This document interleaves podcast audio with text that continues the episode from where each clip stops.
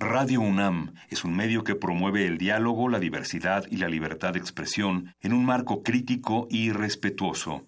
Los comentarios expresados a lo largo de su programación reflejan la opinión de quien los emite, mas no de la radiodifusora.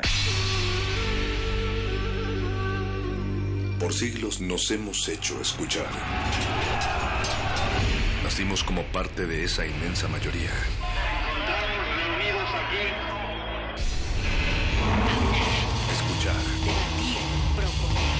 Cuestionar. Está en nuestra naturaleza. Seamos instrumentos de conciencia de nuestro pueblo. Usamos el sonido porque atraviesa obstáculos. Muros, fronteras. Nosotros somos la resistencia.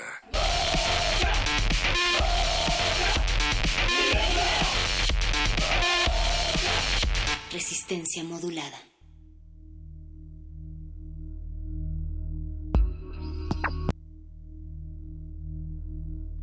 Quiero a una lencha para presidente. Quiero a una persona con sida para presidente. Y quiero a un marica para vicepresidente. Y quiero a alguien sin seguro médico. Y quiero a alguien que haya crecido en un lugar en donde la tierra esté tan saturada de desperdicios tóxicos que contraer leucemia no sea opcional. Quiero un presidente que haya tenido un aborto a los 16. Y quiero un candidato que no sea el menor de dos males. Quiero un presidente que haya perdido a su último amante a causa del SIDA, que todavía lo vea en sus ojos cada vez que se acuesta a descansar, que sostuvo a su amante en sus brazos y supo que estaba muriendo. Quiero un presidente sin aire acondicionado, un presidente que haya esperado en la fila de una clínica, en la oficina de tránsito, en el seguro social, que haya estado desempleado y que haya sido despedido y sexualmente acosado y hostigado por ser gay y hasta deportado.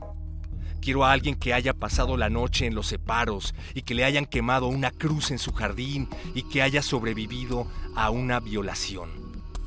Quiero a alguien que haya estado enamorado y que lo hayan lastimado, quien respete el sexo, que haya cometido errores y aprendido de ellos. Quiero a una mujer negra para presidenta. Quiero a alguien con mala dentadura, con actitud. Alguien que haya probado la asquerosa comida de un hospital público. Alguien transvestido, que haya consumido drogas y estado en terapia. Quiero a alguien que haya cometido desobediencia civil. Y quiero saber por qué esto no es posible. Quiero saber por qué empezamos a aprender en algún punto del camino que un presidente es siempre un payaso siempre un don Juan y nunca una prostituta, siempre un patrón y nunca un trabajador, siempre un mentiroso y nunca atrapado. Esto es Quiero ser un presidente de Zoe Leonard. Resistencia modulada.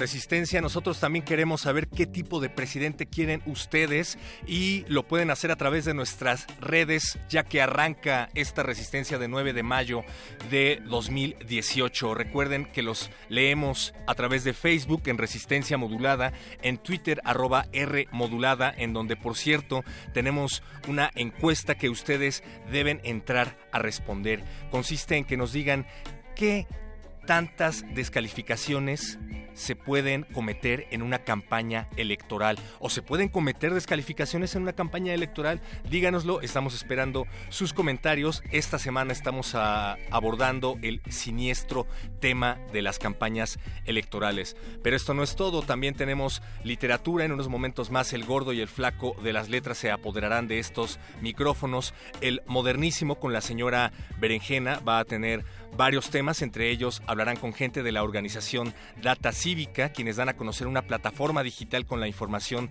de las declaraciones patrimoniales de más de 2.600.000 funcionarios del gobierno federal. Y hablando de plataformas digitales, es noche de resistor también con Alberto Candiani. Aquí el perro muchacho y del otro lado de la bocina, todos ustedes.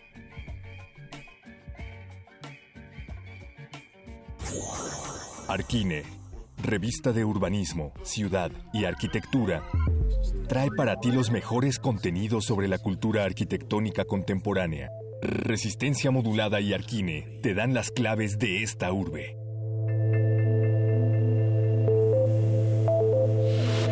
Arquine.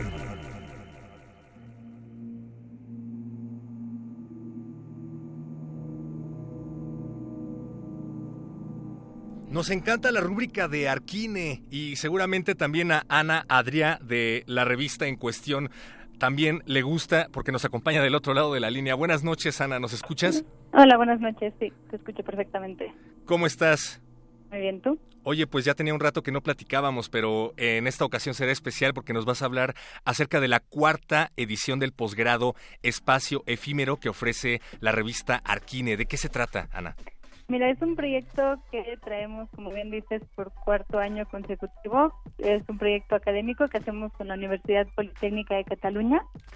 Eh, y es un posgrado que, eh, pues sobre todo, diseñamos y proponemos espacios efímeros. Entre ellos, eso implica, pues, desde exposiciones, instalaciones en el espacio público, espacio escenográfico, hemos hecho escaparates y todo tipo de proyectos que vayan ligados a lo efímero. Es muy interesante que menciones el hecho de que se haga en colaboración con la Universidad de Cataluña. ¿Cuáles son las ventajas que ofrece el hecho de colaborar con un país que está del otro lado del charco? Mira, eh, como Arquine desde hace años colaboramos con ellos, eh, la Universidad Politécnica es alma mater del director de Arquine y pues tenemos relación con ellos y consideramos que gente de toda la República de México que quizás por razones laborales, familiares o económicas no puede irse un año a vivir a Barcelona, pues traemos un proyecto de esa universidad para que lo puedan hacer aquí en la Ciudad de México. Entonces reciban el título eh, de la universidad como tal. También, eh, bueno, leyendo los objetivos que compartiremos en unos momentos más con toda la resistencia, pues se encuentra el hecho de que buscan desarrollar un análisis crítico, pero también sensible de este tipo de espacios. ¿Nos puedes platicar algo al respecto? Por supuesto. Eh, una de las premisas de este programa es que todos los proyectos que hagamos tienen que explorar esa vertiente eh, sensorial, sensitiva, emocional. O sea que cuando generas un espacio, cuando diseñas un espacio, primero tenemos que ser críticos con nosotros que lo vamos a diseñar. Tenemos que ser 100% sinceros con lo que estamos proponiendo, creérnoslo nosotros y tratar de emocionar al posible espectador, visitante o participante en los espacios que diseñamos para que se genere esa experiencia única e inolvidable que cuando lleguen a casa digan, wow, hoy lo que me ha pasado visitando este lugar, esta instalación o esta exposición, eh, me ha cambiado el día, me ha hecho el día, ya sea pues, eh, con una, un recuerdo o, una sensación pues, positiva y emocionante. Oye, y otra sensación positiva y emocionante tiene que ver con el hecho de que, como decíamos, no es el primero ni el segundo, sino el cuarto año consecutivo en el que se lleva a cabo este posgrado. Cuéntanos cómo ha sido la experiencia a través de este tiempo y qué, qué han aprendido, cómo se ha alimentado el posgrado. Pues mira, para empezar son, son tres años, justo ahora estamos terminando la tercera edición y lo más bonito de todo es que los grupos son pequeños, o sea, son unas 10 personas aproximadamente. Bien. Y eh, lo que nos gusta mucho es que la relación va más allá de las horas de clase, sino que se genera pues esta eh, relación que no solo es alumno-maestro, sino que quizás dices, bueno, vamos a ver una exposición juntos una vez termina el programa como los grupos son chiquitos, los proyectos se hacen en común, entonces pues son muchas horas, son 15 horas al, cada dos semanas, son 15 horas seguidas, viernes y sábado. Entonces la gente, eh, pues se genera esa relación más allá de lo académico que hace que el proyecto, pues no solo los, los diseños que hacemos, sino la, el proyecto como tal, el programa, sea inolvidable también. Esto Es importante mencionar que no únicamente está dirigido en esta ocasión a arquitectos o ingenieros, sino también a personas que tengan interés en el ámbito del arte, de la gestión cultural, en las artes y en las humanidades, Ana. Exacto. el plan es que el público o los alumnos que se inscriban eh, nos interesa que tengan diferentes edades, haya gente que ha salido de la carrera recientemente y gente que lleva 20 años trabajando y que sus profesiones sean diversas, ya sea de la parte más evidente, que sería la arquitectura o algo relacionado con el diseño o el espacio, pero también nos interesa mucho trabajar con pues, productores, eh, eh, sociólogos y gente que trabaja, como bien dices, en el campo de las humanidades. Buenísimo. Oye, pues por favor, infórmanos acerca de las coordenadas, quién, cómo, dónde y cuándo eh, inscribirse. Vale, eh, ya pueden eh, escribir a posgrado.arquine.com, en la página web de Arquine sale toda la información, pero si escriben ese correo yo les contestaré personalmente con toda la información del programa y el próximo curso empieza el 5 de octubre de este mismo año para terminar en junio del próximo año. Pues ahí está. Vayan entonces a www.arquine.com en donde pueden encontrar más información al respecto. Exacto, ahí tendrán toda la información y mi contacto. Ahí está Ana Adrià de revista Arquine, pues muchísimas gracias y pues por acá nos seguimos escuchando. Gracias a ti. Gracias. Recuerden, amigos, que todavía pueden llegar. Esto cierra en octubre. Nosotros tenemos que ir cerrando este breve espacio, no sin antes dejarlos en buenas manos, en las manos de Mario Conde y Luis Flores del Mal. Mientras tanto, vamos a escuchar esto que se llama We Got to Organize the Flaming Peach and the Liberated Waffles.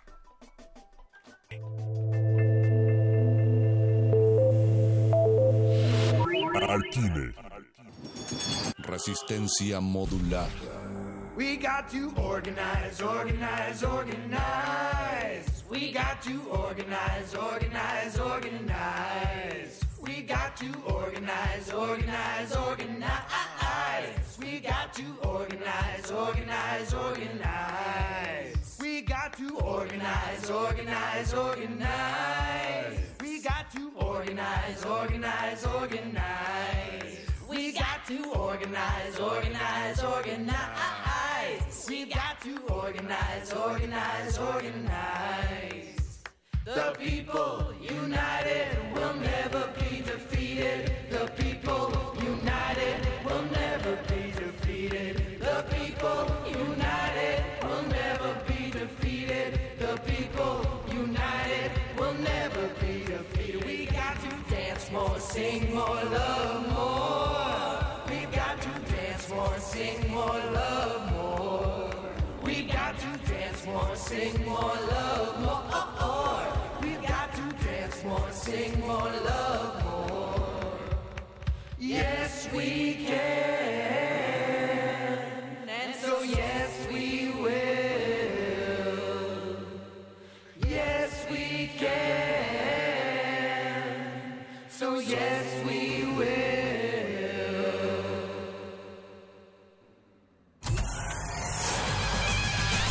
Lánguida la luna libra la lid lúbrica de libros. Maleable la mente emula al mutante milenario.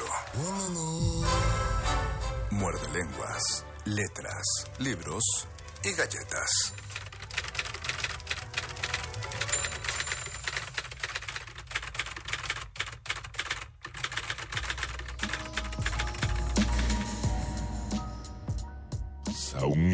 Muerde lenguas. Muerde lenguas.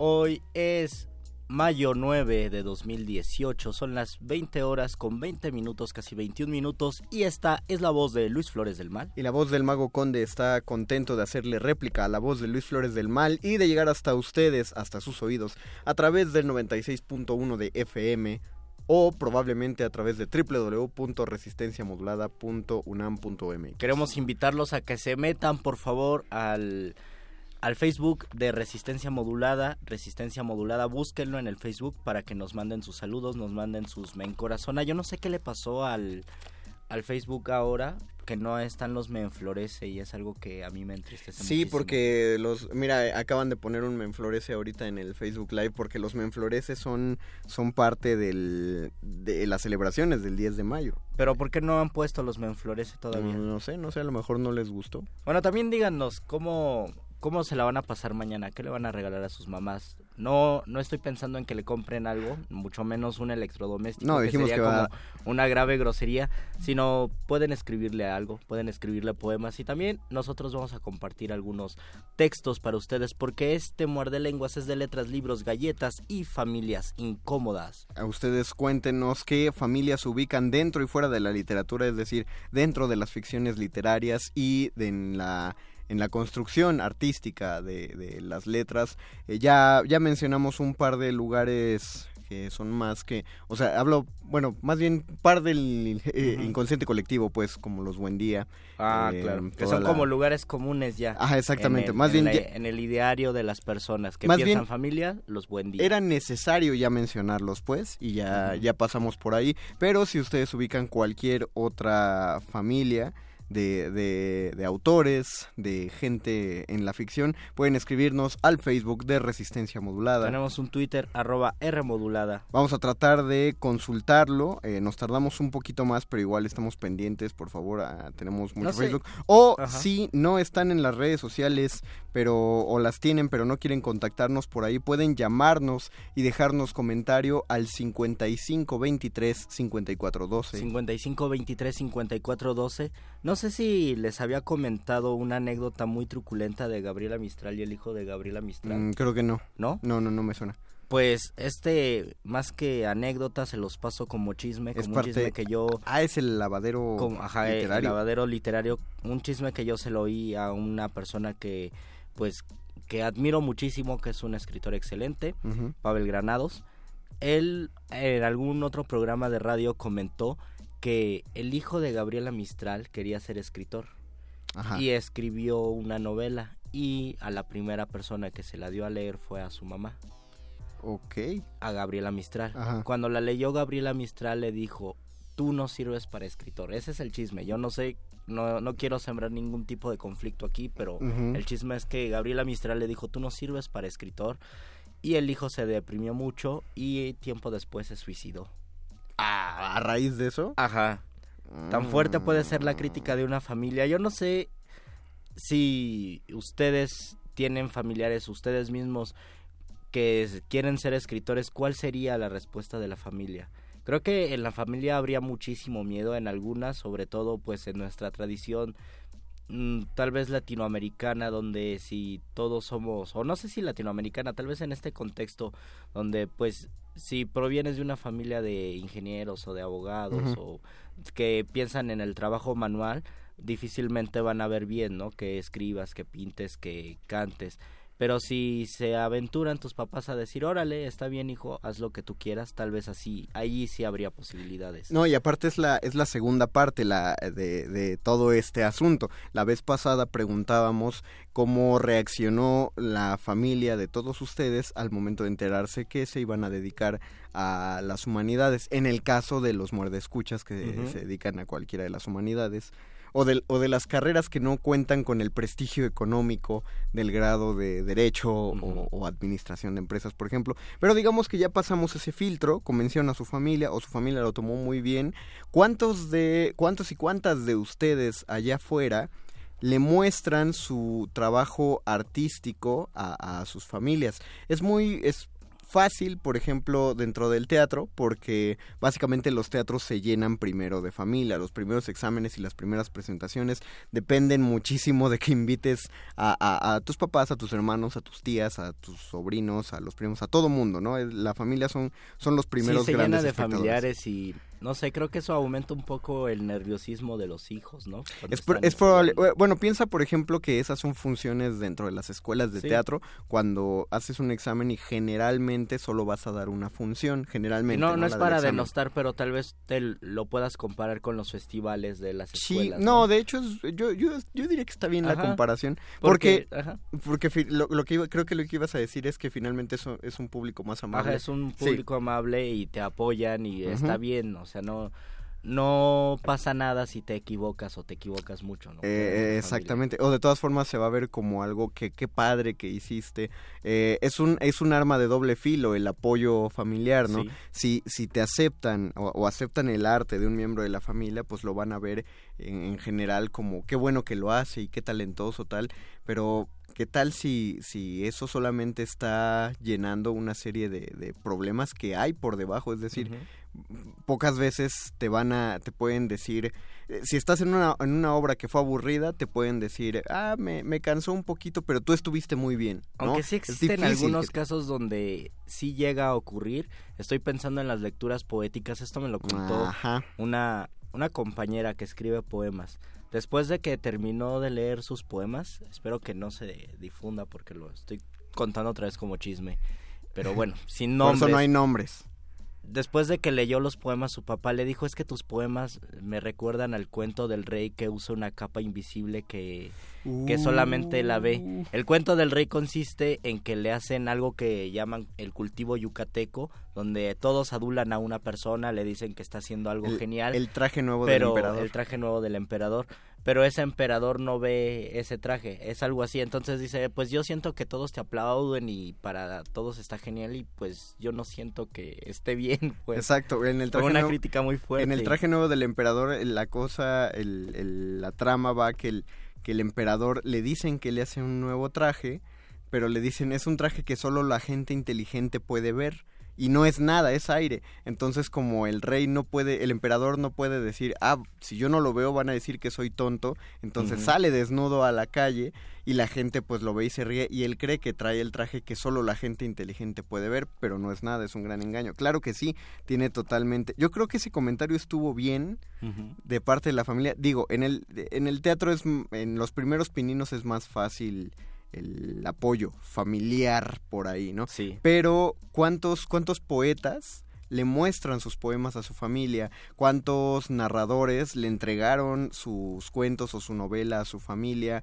Eh, es más fácil, por ejemplo, quizá en artistas plásticos, porque si vives aún con tu familia, pues te ven en el proceso de la, de la creación, de la pintura, de la escultura, lo que sea. Pero ¿cuántos realmente confrontan su obra a su familia? ¿Y cuántos, por ejemplo, si son hijos de artistas, ellos se aventuran Ajá. a ser artistas, ¿no? Por ejemplo, en la música sí hay, hay muchísimos casos, desde los hijos de, bueno, el hijo de John Lennon o el hijo de José José, o ya habíamos mencionado a Mandititita, pero hay muchísimos casos. En escritores no hay tantos, pero sí hay algunos, y hay otros donde tal vez eh, no les cueste más trabajo demostrar su identidad, o donde el hijo es el que verdaderamente brilló. El papá de Borges era una persona muy lectora, que también escribía un par de cosas, pero Borges pues fue el gran, gran escritor.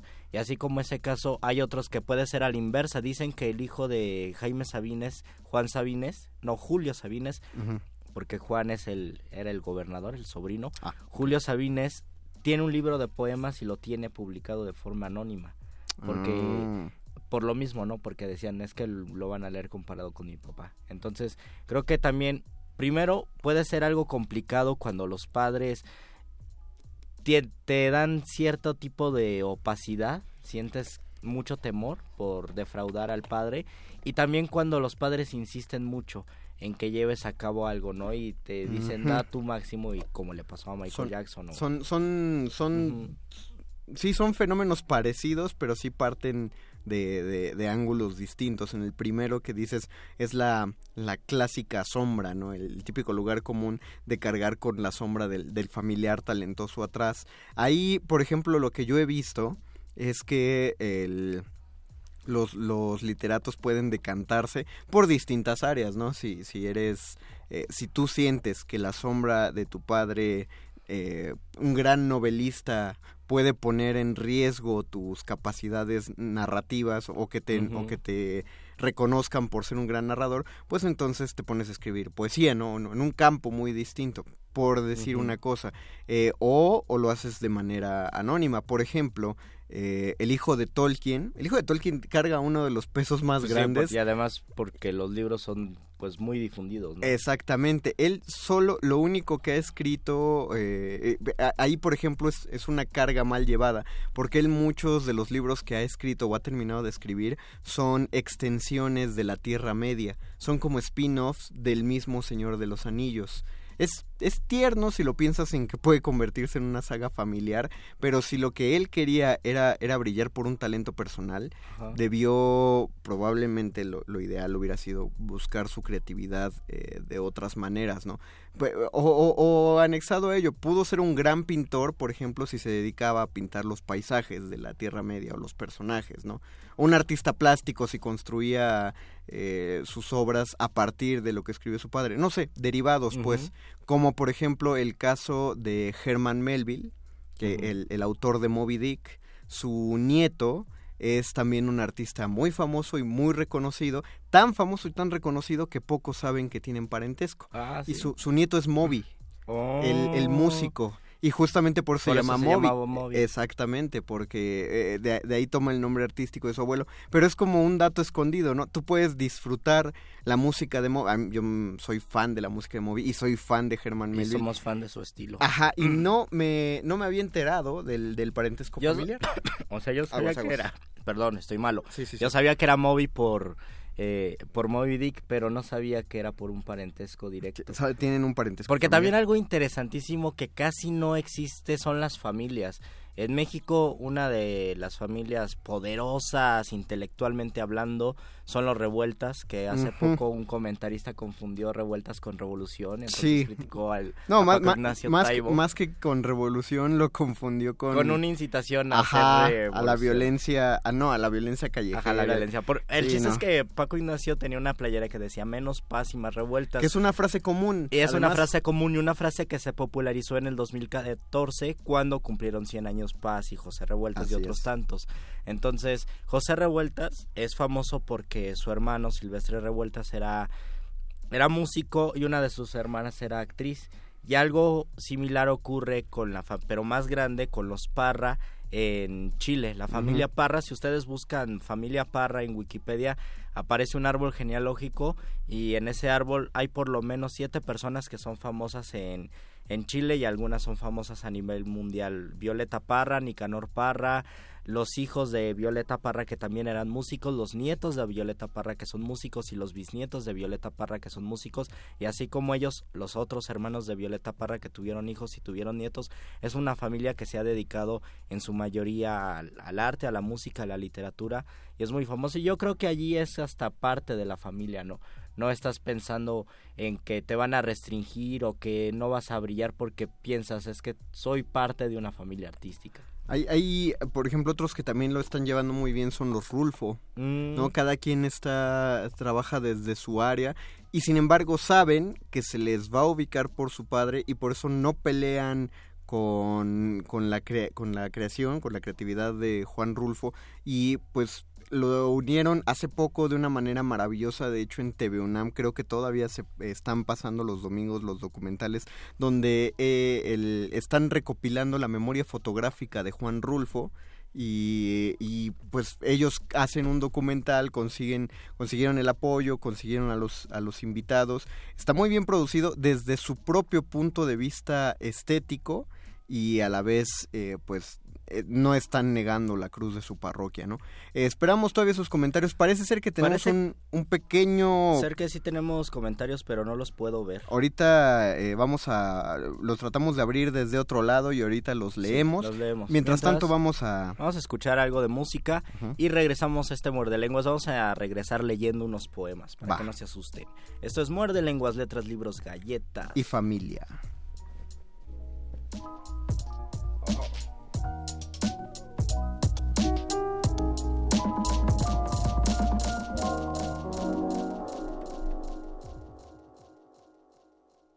Muerde, muerde, muerde. Muerde lenguas, muerde lenguas.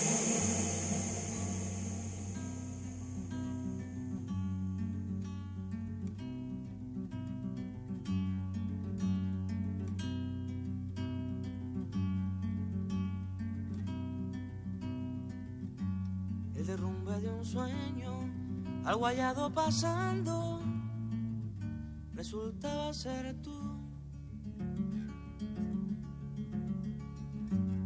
Esponja sin dueño, un silbido buscando, resultaba ser yo.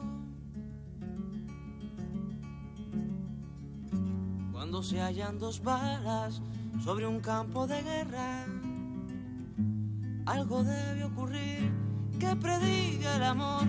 De cabeza hacia el suelo una nube vendrá, o estampidas de tiempo los ojos tendrán. Fue preciso algo siempre y no fue porque tú tenías lazos blancos en la piel. Tú tenías precio puesto desde ayer. Tú valías cuatro cuños de la ley.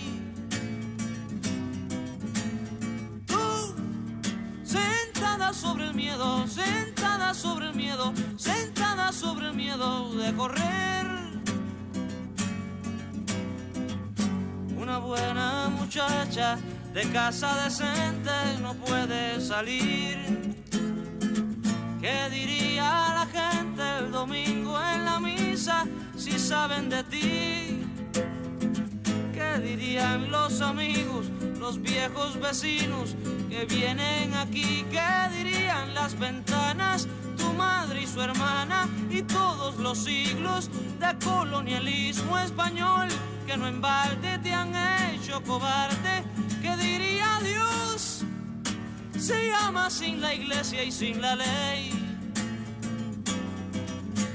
Dios, a quien ya te entregaste en comunión. Dios, que hace eternas las almas de los niños. Que destrozarán las bombas y el napal. El derrumbe de un sueño, algo hallado pasando, resultaba ser tú.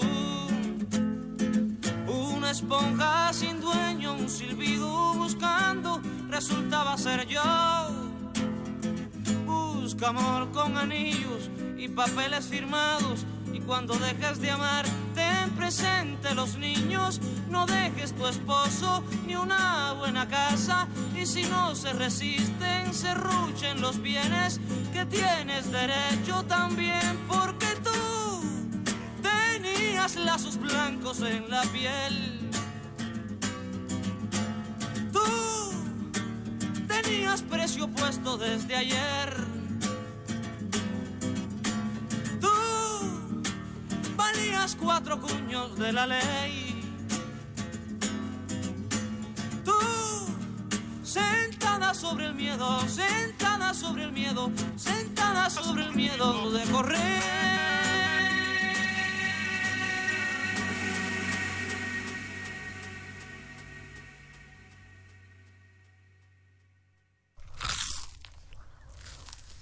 Muerde, Muerde lenguas.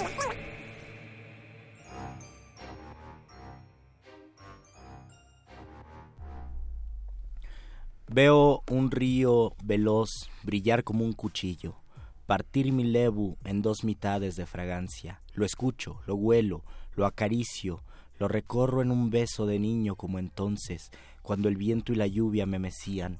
Lo siento como una arteria más entre mis sienes y mi almohada.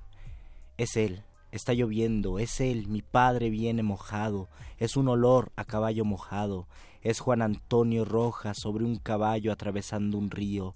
No hay novedad, la noche torrencial se derrumba como mina inundada y un rayo la estremece.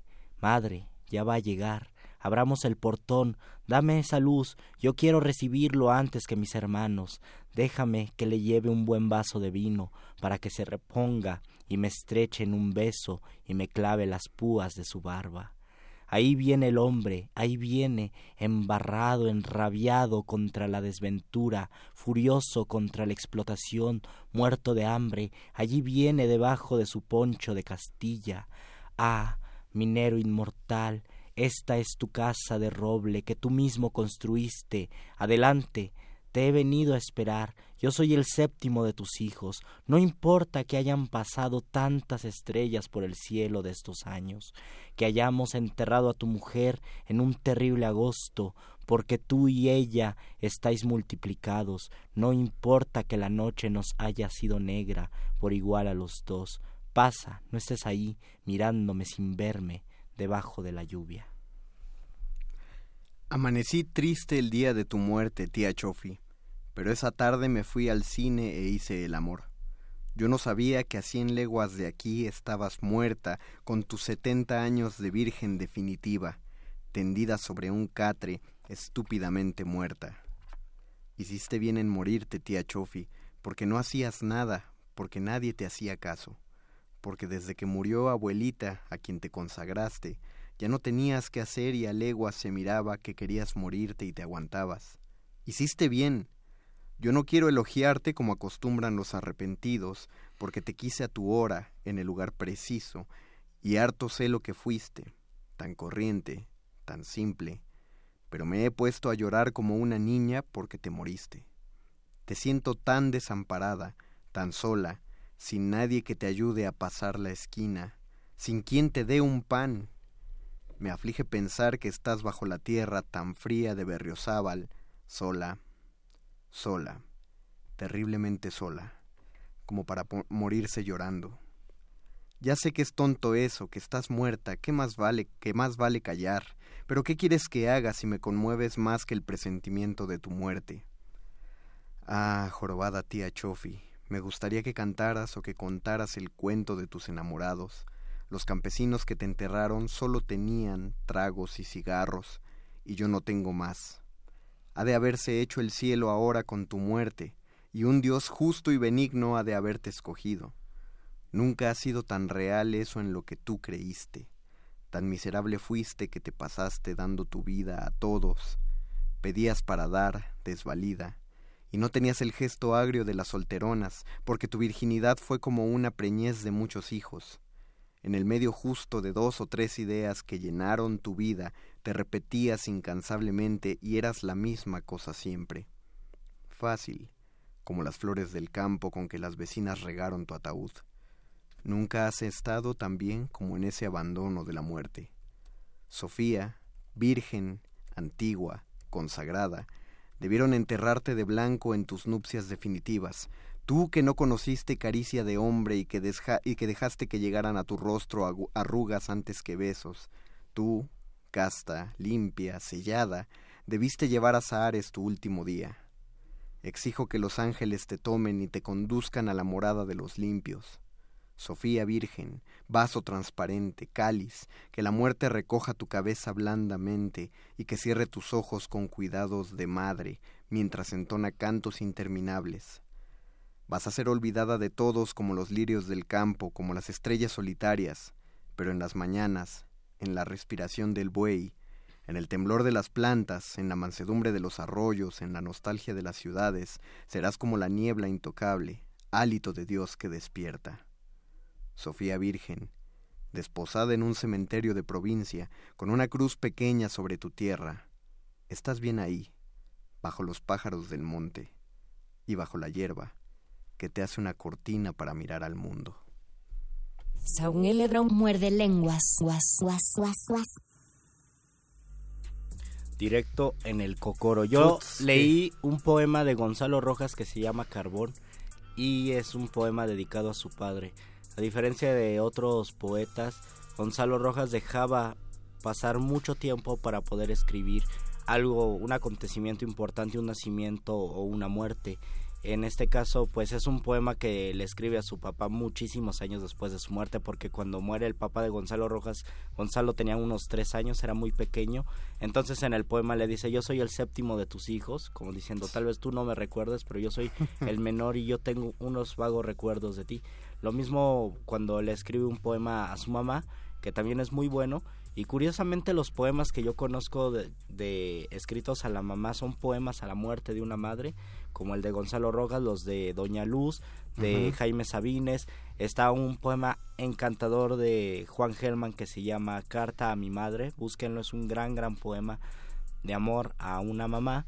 Y también hay un poema genial de Eduardo Langagne que se llama Tambor, me parece, que habla sobre, es un ritual, es un poema muy rítmico y es un ritual para que su madre descanse, ¿no? Bajo la tierra. Y en el caso de Gonzalo Rojas, cuando escribe poemas, tarda mucho en que el poema madure mentalmente y que se vuelva parte de un texto.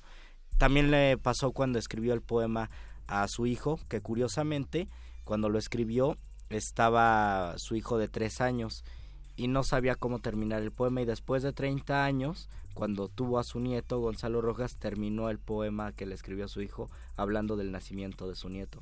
Yo creo que eso es esperar muchísimo y es una gran labor poética porque dices, yo quiero que sea un gran poema, quiero que esté bien escrito, entonces voy a esperar mucho tiempo para que sea un gran poema. Alguna vez hablamos acerca de, la no prisa, ¿no? De que no era necesario... con calma. Ajá, no era necesario escribir para publicar, escribir para ponerlo en el Facebook a los dos minutos, sino dejar que los textos maduraran. Lo que yo leí fue el, el estrujante poema La tía Chofi de Jaime Y uno de sus más famosos poemas. Sí, uno de los, y de los más, eh, pues sí, de, los más este, terribles, eh, terribles y hermosos además, porque es, eh, es justamente una manera de, de, mirar a la muerte sin mirar tanto en retrospectiva. Además es un Sabines como de 26 años el que escribió el poema de la tía. O sea, alguien alguien joven ya este conociendo pues las implicaciones de la muerte, ¿no? Pero no es una reflexión en sí, de, de, la muerte, sino e, es, curioso porque la el poema de la Teo Chofi es una reflexión sobre la vida, sobre el modo de conducirse ante la vida, que es finalmente el, el recuerdo que llega cuando, cuando perdemos a un ser querido. Y es un tanto un antihéroe, ¿no? La tía Chofi. Sí, es, es una apología a, un tipo de vida que generalmente eh, es muy castigado en la literatura, ¿no? Y, y, en la sociedad. Eh, no, no habla no habla acerca de una persona que por su que por sus creencias religiosas y por sus creencias sexuales no vivió no vivió feliz sino en algún momento menciona que no vivió plena absolutamente plena pero que sí eh, que sí vivió pues con, con lo que al final la, la, haría tener paz y esa paz es justamente la de haberse ido. Cuando habla acerca del vaso transparente es, es justo lo que dice que la tía cumple el cometido de su vida al final de ella. Dicen aquí en, en el Facebook, Facebook, que no se ve nada, yo creo que lo vamos a reiniciar. Vamos a reiniciar el, el video porque, al parecer se trabó. Desde bueno, el también nos dicen que chasqueando los dedos, aplauso poético. Ah, Miquel Méndez, que bueno, yo creí que quería chasquear los dedos para desaparecer. A la mitad de la población universal. Gustavo Álvarez nos dice, para las madres nocturno a mi madre de Carlos Pellicer, por supuesto, lo hubiéramos ah, traído. Y Abigail Buendía dicen, hagan algo, no veo nada. En este momento lo vamos a hacer. Vamos, vamos a reiniciar el video en vivo de Facebook Live. También nos llamó a la cabina 5523 5412 5523 5412 por si no quieren usar su dispositivo, por si quieren usar su dispositivo móvil para lo que fue creado, exactamente, nos llamaron a, nos llamó Eduardo Nájera, nuestro querido muerde lenguas meritorio, y dice que comentemos algo sobre las hermanas Bronte y los hermanos Krause. Los hermanos y la familia Krause. De las hermanas Bronte, una, una de las grandes novelas del siglo XIX con la que inicia tal vez, bueno, con la que se patenta el romanticismo, la idea romántica de morirse de amor o del sufrimiento amoroso, del amor romántico, es Cumbres Borrascosas de Emily Bront o Emily Bronte. No sé cómo se pronuncia porque tiene una diéresis en la E y es una diéresis muy extraña. Pero creo que Bronte está aceptado, ¿no? Bronte está aceptado. Emily Bront era parte de una familia, de una dinastía cuyas hermanas también escribían. La mayoría de las hermanas me parece que escribían poemas. La que se volvió más famosa fue Emily Bront porque escribió una de las grandes obras de la literatura, Cumbres Borrascosas, que ustedes pueden encontrar en una edición muy barata y muy bien hecha, muy bien cuidada de la Universidad Veracruzana. Cuando vayan a alguna feria de libro, busquen en el stand de la Universidad Veracruzana, cuesta 30 pesos. Qué bien. Eh, la novela es maravillosa, vale mucho la pena. Y pues ahí creo que parte de de la suerte de Emily Bront fue escribir esta gran novela. Emily Bront murió poquito después de terminar la novela y ella murió a los 29 años, era muy joven. le demandó todo, pues, escribir. Pero bueno, las hermanas eran puras hermanas, me parece. Las hermanas de Emily Bront también escribían y tenían libros de poemas. Incluso creo que publicaron algunos algunos poemas entre ellas, o sea, juntaron los poemas que escribían entre las hermanas y los publicaron. Y en el caso de la familia Krause, que es moderna, pues es, yo creo que es parte del poder intelectual de la actualidad mexicana. Ahí hay algunas controversias, sobre todo, por ejemplo, yo en 2012 veía los tweets y veía los los artículos que sacaba Enrique Krause en contra de, de lo que se hablaba en redes sociales y él decía que en redes sociales había sicarios del internet Ah, los cuales estaban a un paso y eso lo escribió Enrique Krause en 2012 los cuales estaban a un paso de poder asesinar a alguien. Dice para mí las personas que que tienen como mala vibra en internet y critican en internet son las mismas personas que pueden estar en un bar y pueden matar a alguien, son sicarios del internet. Yo conocí al hijo de, bueno, no lo conocí, supe de la existencia del hijo de Enrique Krause porque hace unos 15 años fui a la, a la librería amarilla, la Gandhi, Ajá. y me regalaron una revista. Y en la revista había como tres o cuatro páginas que era una exclusiva de una entrevista a un, a un narrador nuevo. Y ese narrador nuevo era el hijo de Enrique Krause. Ah. Entonces le tomaron un montonal de fotos en su jardín, en su cuarto, y él hablaba sobre cómo escribía. Yo dije, pues así que fácil, ¿no? Tiene, tiene al papá, tiene todo el poder y es muy fácil aparecer en una revista. Creo que te da posibilidades cuando tienes una familia poderosa que te puede ir metiendo en algunos lugares. Tienes, pues, por supuesto, más posibilidades de, pu- de publicar o de llegar más rápido. Pero también qué tanto se puede sustentar eso, ¿no? Yo creo que es como decíamos al principio, un de Exactamente. filo. Es, es, el, es el punto fundamental de, de utilizar, como cualquier palanca, ¿no? Tú puedes entrar a un lugar porque tienes un amigo, un contacto o un familiar, pero finalmente estamos hablando de, de arte, ¿no? Claro, en la política eh, está lleno de familias y meten a políticos no preparados. y- Saludos a Veracruz. Saludos a Veracruz y a, pues a todas las entidades, todas las de, este país.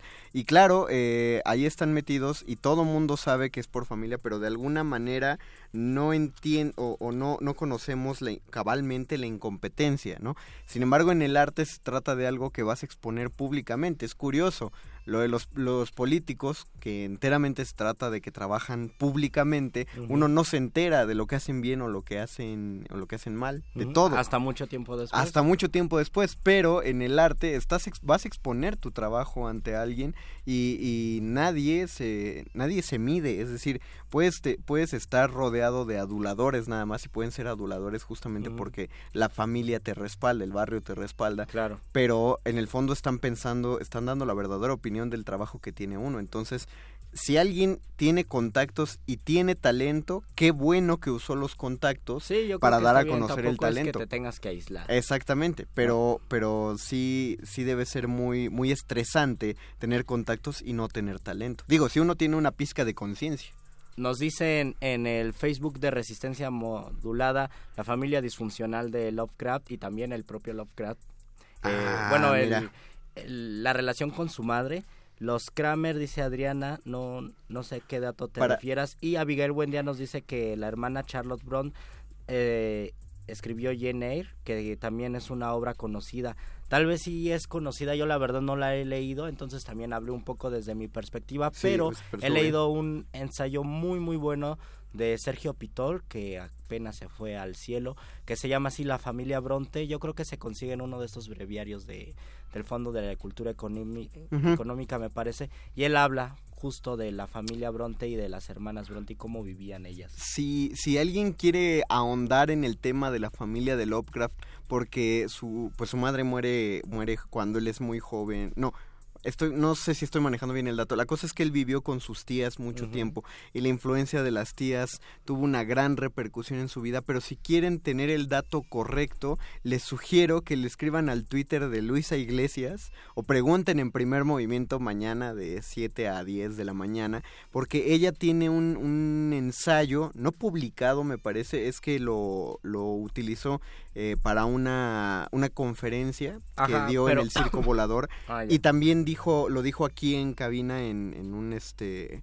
en el programa del 8 de marzo del año pasado Ah, claro, cuando ella y Frida Saldívar condujeron el Muerde Lenguas y hablaron acerca justo de la influencia femenina en, en Lovecraft Ajá. que es que es un autor muy misógino ella ella les maneja mucho mejor el dato entonces Y sabe, los remito a sabe ella. mucho al respecto. También hay un busquen en YouTube para leer en libertad Luisa Iglesias y aparece una conferencia que Luisa dio en la Alameda en el programa para leer en libertad donde habla justamente de Lovecraft y de su familia y de su mamá. Vamos con el doctor Arqueles que no estuvimos viendo el reloj en toda esta emisión. Entre- Vamos en este momento a la parte apoteósica de la noche. El momento de la iluminación con el doctor Arqueles. Cuando la primer duda del hombre surgió, el universo respondió con el conocimiento en forma de persona. Una persona con suéter.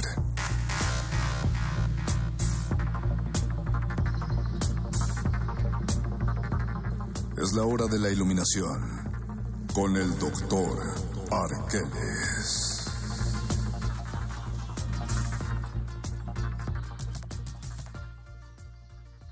Querido doctor Arqueles, el espacio es todo suyo porque no, no estábamos viendo el reloj.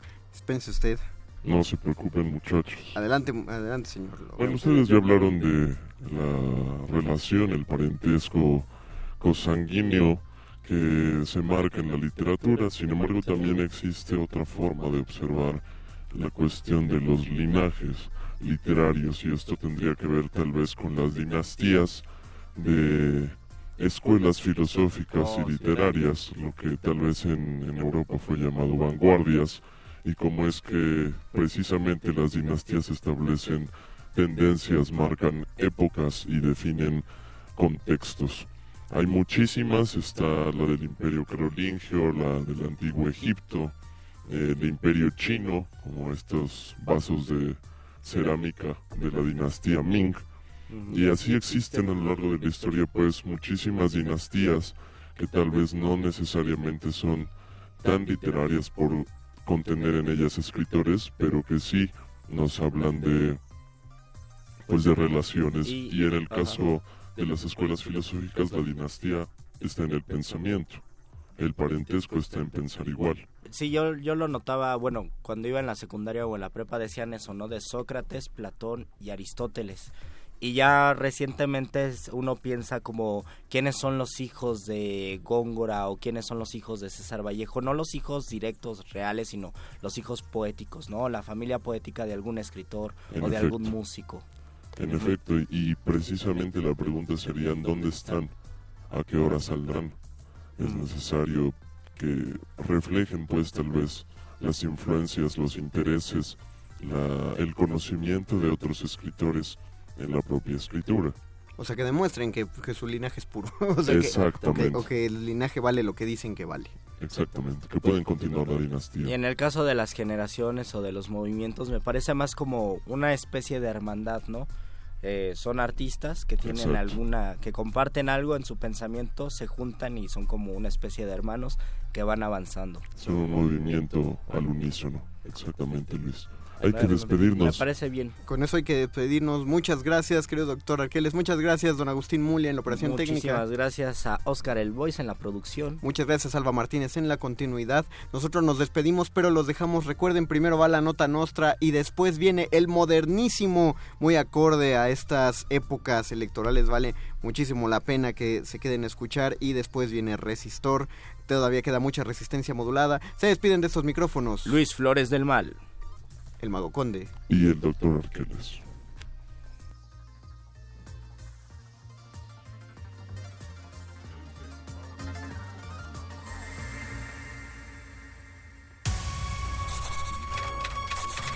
Los locutores del muerde lenguas se quieren deslocutor y muerde lenguarizar. El que los deslocutor y muerde lenguarice, buen deslocutor y muerde lenguarizador será.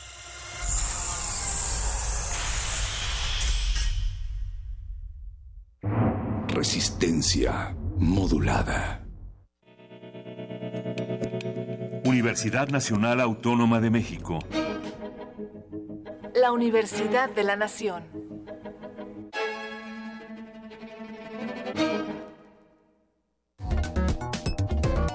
Si deseas producir una pieza escénica con música original, esta convocatoria es para ti. El Festival Impulso Música Escena Verano UNAM desea apoyar a lo mejor del talento en México. Podrán participar creadores de hasta 40 años de edad. Se sugiere que los artistas tomen como punto de partida para sus proyectos un suceso de relevancia nacional o internacional ocurrido entre 2017 y 2018. Consulta las bases en culturaunam.mx diagonal impulso. Fecha límite de inscripción 30 de mayo de 2018. Porque en la UNAM queremos potenciar lo mejor de ti. Festival Impulso, Música Escena, Verano UNAM.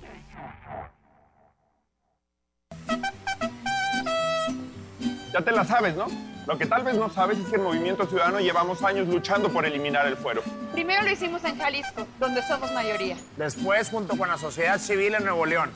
Pusimos el ejemplo, dimos la batalla en la Cámara de Diputados. Se eliminó y hoy tenemos un México sin fuero. Este triunfo no es de los políticos, es de todos ustedes. Únete al movimiento. El futuro está en tus manos. Candidatos a senadores y diputados federales. Movimiento Ciudadano. Habla Andrés Manuel López Obrador. Tres compromisos, no les voy a fallar. Segundo, vamos a terminar con fueros y privilegios. Voy a enviar una iniciativa al Congreso para que el presidente en funciones pueda ser juzgado por delitos de corrupción. Tercero, me voy a someter a la revocación del mandato. Cada dos años va a haber una consulta para que los ciudadanos decidan si quieren o no que continúe el presidente. En la democracia, el pueblo pone y el pueblo quita. Andrés Manuel, presidente. Morena. Avanzar. Avanzar es cambiar para mejorar. Es ir hacia adelante sin dejar a nadie olvidado. Es hacer una alcaldía más segura y ordenada. Avancemos por un Benito Juárez mejor. Soy Santiago Taboada y quiero ser tu alcalde. Saber es entender lo que la gente necesita, conocer las soluciones inmediatas y contar con el equipo necesario. Soy Maggie Fisher, candidata a alcaldesa en Miguel Hidalgo. Soy Gonzalo Espina y quiero ser tu alcalde. Transformemos Coajimalpa con pasos firmes hacia el futuro. Vota por los candidatos a alcalde del PAN, Ciudad de México al frente. Un loop es la repetición de un sonido de forma continua. Es símil de los ciclos del universo. Intersecciones comparte el escenario con un hermano suyo, el Festival Internacional de Life Looping Y2K. Conoce a Javier Lara, Philip Oliver y James Sidlow. México, Francia y Estados Unidos haciendo loops y música en tiempo real. Viernes 11 de mayo a las 21 horas en la sala Julián Carrillo de Radio UNAM. Ven y explora otras dimensiones del sonido. Radio UNAM, experiencia sonora. Los necesito con amor por esta ciudad. Aquí nosotros somos tus jefes, la jefa es la ciudad. Con Barales vamos al frente, nos une el amor por la ciudad.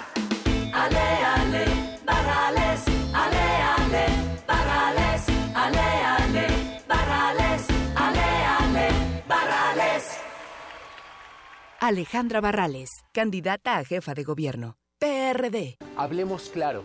Todas y todos tenemos que actuar juntos y decidir lo mejor para México. A nosotros nos toca votar libremente. Es por eso que tenemos que estar bien informados y los medios de comunicación deben colaborar para que así sea. Los partidos deben respetar las reglas y quienes resulten electos deben responder a la confianza de las y los mexicanos.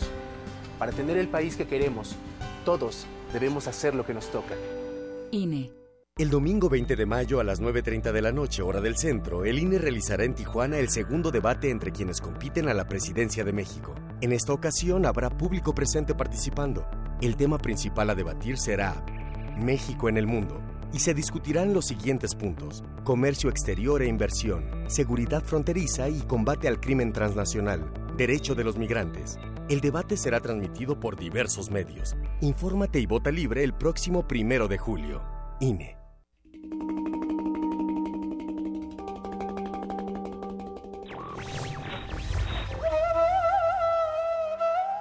Nadie puede ser perfectamente libre hasta que todos lo sean. San Agustín.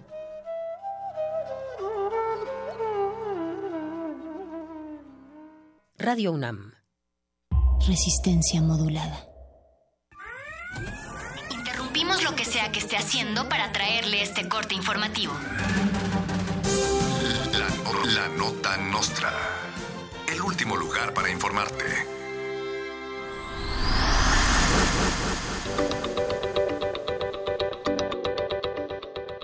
El talento nacional siempre es más reconocido en el extranjero y esta vez nos representa José Ramón Fernández. Sí, José Ra, el astro del análisis deportivo, ha sido galardonado con un Emmy. José Ra agradeció el premio al mejor programa deportivo en español y dijo que pronto se apoderará de un Oscar. Gracias. Gracias, José Ra. El tuitero Ricardo Alemán anuncia candidatura independiente. El Tribunal Federal Electoral ratificó de último momento al iracundo señor y ya confirmó su participación en el segundo debate presidencial. Ricardo Alemán competirá con el Bronco por el cuarto lugar en las elecciones presidenciales y aseguró que en caso de perder matará a todos los demás candidatos de la editorial de La silla del águila de Krause y de ese libro que habla de las mentiras de ese otro libro cuyo nombre ahorita no recuerdo, llega el nuevo bestseller No me acuerdo, el libro autobiográfico del candidato del PRI, José Antonio Meade. El libro habla de una etapa de la vida del autor de la que ya no se acuerda y estará disponible en algún momento del año porque no nos acordamos de la fecha. Prólogo de Peña Nieto y epílogo de Carlos Salinas de Gortari.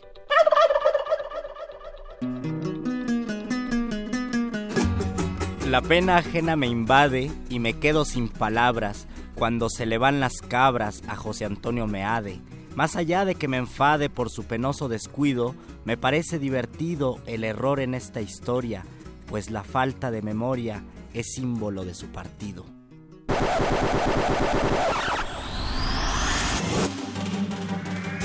Estas fueron las últimas noticias que debiste recibir. Puedes continuar con tus actividades cotidianas. La nota, nota nostra. La nota nostra.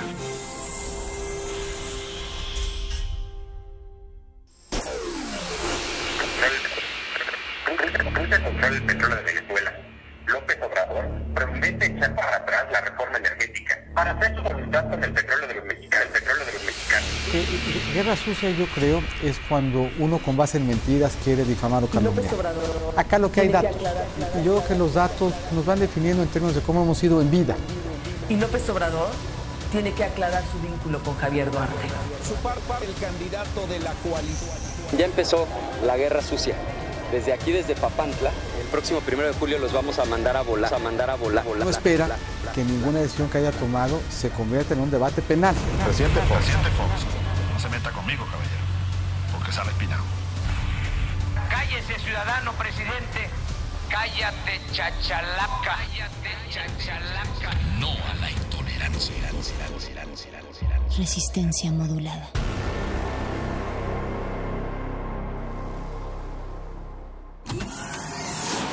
Aquí queremos un mundo en el que quepan todas las familias, voces, Opiniones. mundos. Veo un México de comunidades indígenas. Nos protegemos en muros de cristal para evitar la vigilancia. Si no podemos bailar, entonces no es nuestra resistencia. El modernísimo. Todo es arte, todo es política.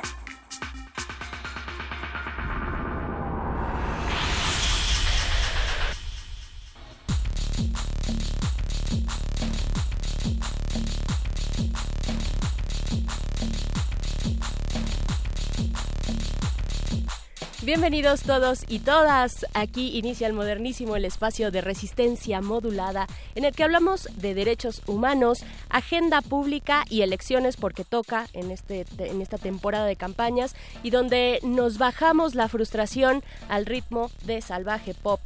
Mi nombre es Berenice Camacho y en la producción me acompaña el señor Agustín Mulia, está en los controles, Alba Martínez permanece en la continuidad y Oscar Sánchez, el voice, está en la producción ejecutiva. Hoy hablaremos de fideicomisos en México o como subtítulo el arte de desaparecer dinero público, una investigación de la organización Fundar que muestra cómo se lleva a cabo este mecanismo de opacidad Estaremos con Saraí Salvatierra de Fundar para hablar al respecto y además, además cuatro personas integrantes de la organización Data Cívica hicieron lo que toda la Secretaría de la Función Pública no pudo. es decir, publicar en una plataforma digital todas las declaraciones patrimoniales de funcionarios públicos federales y al respecto también estaremos hablando con Mónica Meltis, directora de esta organización Data Cívica, que de entrada se merecen un aplauso. Esas cuatro personas, hay que decir, son cuatro mujeres que están a, cargo, estuvieron a cargo de eh, realizar esta titánica tarea de vaciar todos estos PDFs, eh, cientos de PDFs con información eh, de los funcionarios públicos y sus patrimonios, sus declaraciones patrimoniales, patrimoniales para que estén eh, pues de libre acceso para todas y todos ustedes si es que tienen ese interés. Y también, también estaremos hablando con Pablo, Pablo Reina acerca del encuentro que tuvieron los candidatos presidenciales. Digo los porque no estuvo Margarita Zavala el día de ayer en el Museo de Memoria y Tolerancia. Esto para fijar sus posturas respecto a temas de paz de justicia y de verdad eh, un evento importante en el contexto electoral para abordar la situación de emergencia humanitaria en que vivimos en México ya desde hace varios años. Así es que todas estas propuestas interesantes, necesarias y sobre todo propuestas de la sociedad civil que eh, sirven para fomentar la transparencia y el combate a la corrupción que aqueja a nuestro país. Yo creo que es el tema central el tema central sin el cual no podemos avanzar hacia otras materias públicas si no se elimina, se erradica la corrupción y la impunidad en este país. Así es que ustedes, ustedes allá afuera que nos escuchan y que agradezco, agradecemos su escucha, eh, pueden unirse a este diálogo a través de nuestras redes sociales, ya lo saben. En Twitter estamos como arroba Rmodulada y en Facebook Resistencia Modulada. Díganos qué creen eh, ustedes, si los candidatos en verdad están tomando posturas eh, firmes y a la altura de las circunstancias respecto a los derechos humanos en el país. Pero antes vámonos con un corte musical. Esto es de Sudan Archives. La canción es Come My Way para regresar con nuestros temas de esta noche. El modernísimo.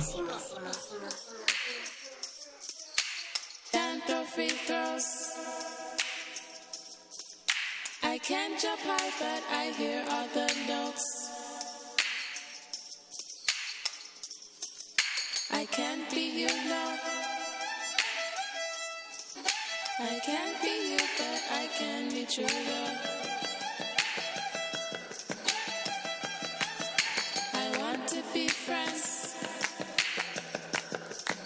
I want to be friends till time ends, yes.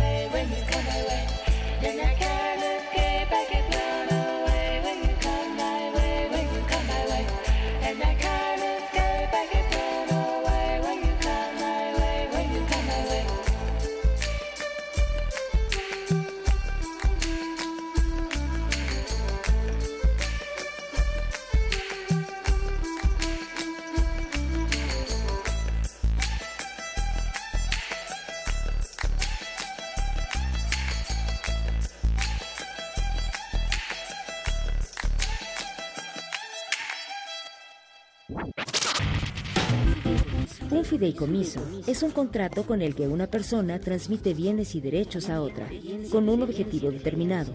En el caso de los fideicomisos gubernamentales, los bienes son de dominio público y se transfieren a una institución financiera para auxiliar al Ejecutivo Federal en la realización de ciertos proyectos de interés público.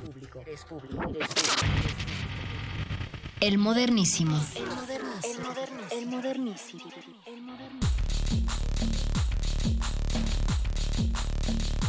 Gracias por permanecer en sintonía con Radio NAM a través del 96.1 de FM. Y ya lo escuchábamos, bueno, la organización Fundar presentó esta mañana la investigación Fideicomisos en México, el arte de desaparecer dinero público, que documenta prácticas de, op de opacidad en los fideicomisos, aquellos alimentados específicamente por recursos públicos. Eh, ya por ahí le dicen el lana cadabra. Y para hablar al respecto, le agradezco mucho a Saraí Salvatierra que tome esta comunicación. Ella es investigadora del programa de rendición de cuentas y combate a la corrupción de la organización Fundar. Saraí, bienvenida, buenas noches. Buenas noches, muchas gracias. Gracias a ti eh, y pues para hablarnos de esta investigación que ustedes recién publicaron por la mañana.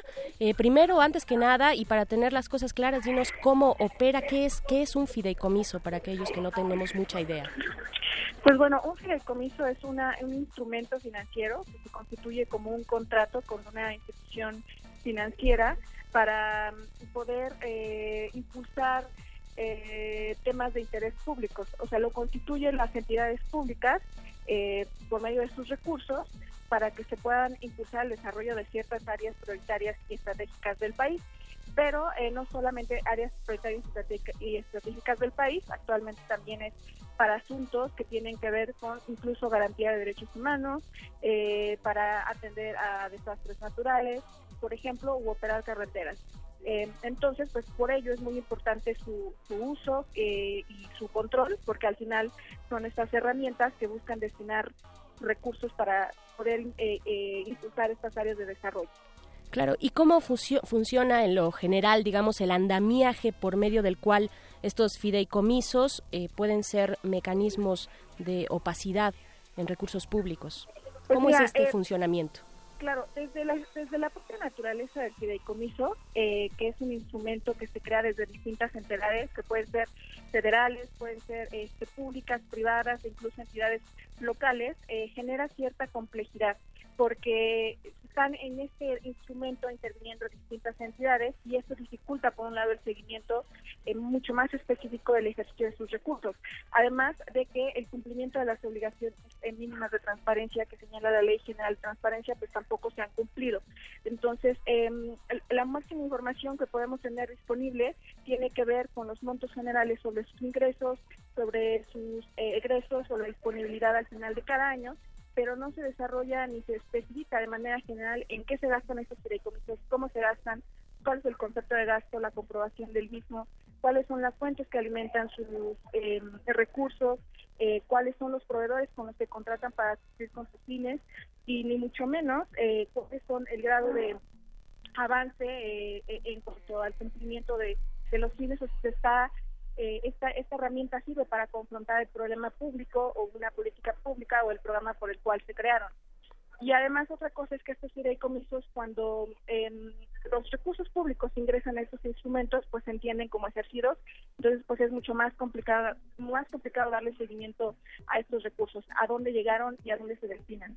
Ok, ¿y cuáles, vaya, eh, nos dices, bueno, sabemos los generales de los recursos que se emplean, pero no sabemos en específico hacia dónde se van y en qué se emplean. Eh, ¿Cómo es que la figura del fideicomiso se salta los mecanismos de rendición de cuentas que ya existen en un modelo de transparencia en México? Pues eh, por un lado, porque la mayoría de los fideicomisos eh, se constituyen en instituciones financieras, porque eso les permite generar rendimientos, incrementar su patrimonio, y las instituciones financieras, pues en realidad se rigen por eh, normativa que es eh, privada, ¿no? Es ellos tienen que regirse por un secreto bancario fiduciario, impide conocer la información en eh, garantía de, los datos de, sus usuarios. En el caso, sabemos, de recursos públicos, eh, pues todo, el ejercicio de recurso público no puede ser reservado, sin embargo, pues esta información eh, la tiene que dar la entidad pública. Y en un fideicomiso, cuando se transfieren estos fondos a, un- al- al- a la institución financiera, se entiende que se transfiere la titularidad de esos fondos a la institución financiera para que los puedan ejercer conforme a los fines de estos, los fines por los cuales se creó el fideicomiso. Entonces ahí ya tenemos una primera complicación porque la entidad financiera pues va a rendir tal vez cuentas, pero no lo va a hacer a cualquier ciudadano ni lo va a poner a disponibilidad de la sociedad, sino lo va a hacer directamente con la persona que le otorgó estos recursos, eh, que puede ser una entidad pública o la Secretaría de Hacienda y Crédito Público, y la Secretaría de Hacienda y Crédito Público no, eh, pues no proporciona mayor información al respecto, eh, no sin que medie una solicitud de información. Y mediante una solicitud de información, acceder a estos datos pues es también complicado porque se tiene que recurrir a los distintos entes que conforman este fideicomiso y muchas veces esta información es disímil, bueno, coincide, es poco accesible, se encuentra en datos cerrados. Ok, y bueno, ahora que nos explicaste ya el mecanismo, cuál es la naturaleza de eh, pues el funcionamiento de los, de los fideicomisos en México eh, orientados hacia los recursos públicos, dinos cuál es la magnitud de estos montos. Claro, pues mira, eh, actualmente se encuentran disponibles en fideicomisos alrededor de 835 mil millones de pesos. Eso equivale al 4% del PIB o eh, al 15% del presupuesto asignado en 2018. Eh, hay otra situación un poco más complicada, que el 92% de estos fideicomisos se crean solamente como contratos, no tienen como una estructura específica donde existan órganos internos de vigilancia y en eso existe mayor riesgo de de discrecionalidad en su ejercicio y este monto equivale a 772 mil millones de pesos. Eh, podríamos decir que con ese monto podríamos reconstruir 20 veces la Ciudad de México tras el sismo del 19 de septiembre del 2017 o este monto incluso equivale a 99, 99 veces eh, lo que se trianguló eh, por funcionarios públicos en la estafa maestra y que nadie sabe en dónde quedaron. O sea, una cloaca de opacidad básicamente, ¿no? Es una magnitud, eh, eh, vaya, elevadísima y alarmante la que están planteando ustedes en este informe, eh, la organización Fundar. Eh, dinos también, pues, cómo, qué, es lo que tendría que pasar para que, para que se empezara a esclarecer, para brindar transparencia a estos mecanismos. Ya nos pones, nos presentas ahí la traba de que, bueno, son generalmente contratos con privados, está la parte del secreto bancario, instituciones financieras, etcétera. ¿Qué tendría que pasar para que esto, pues, tenga un camino viable hacia la transparencia?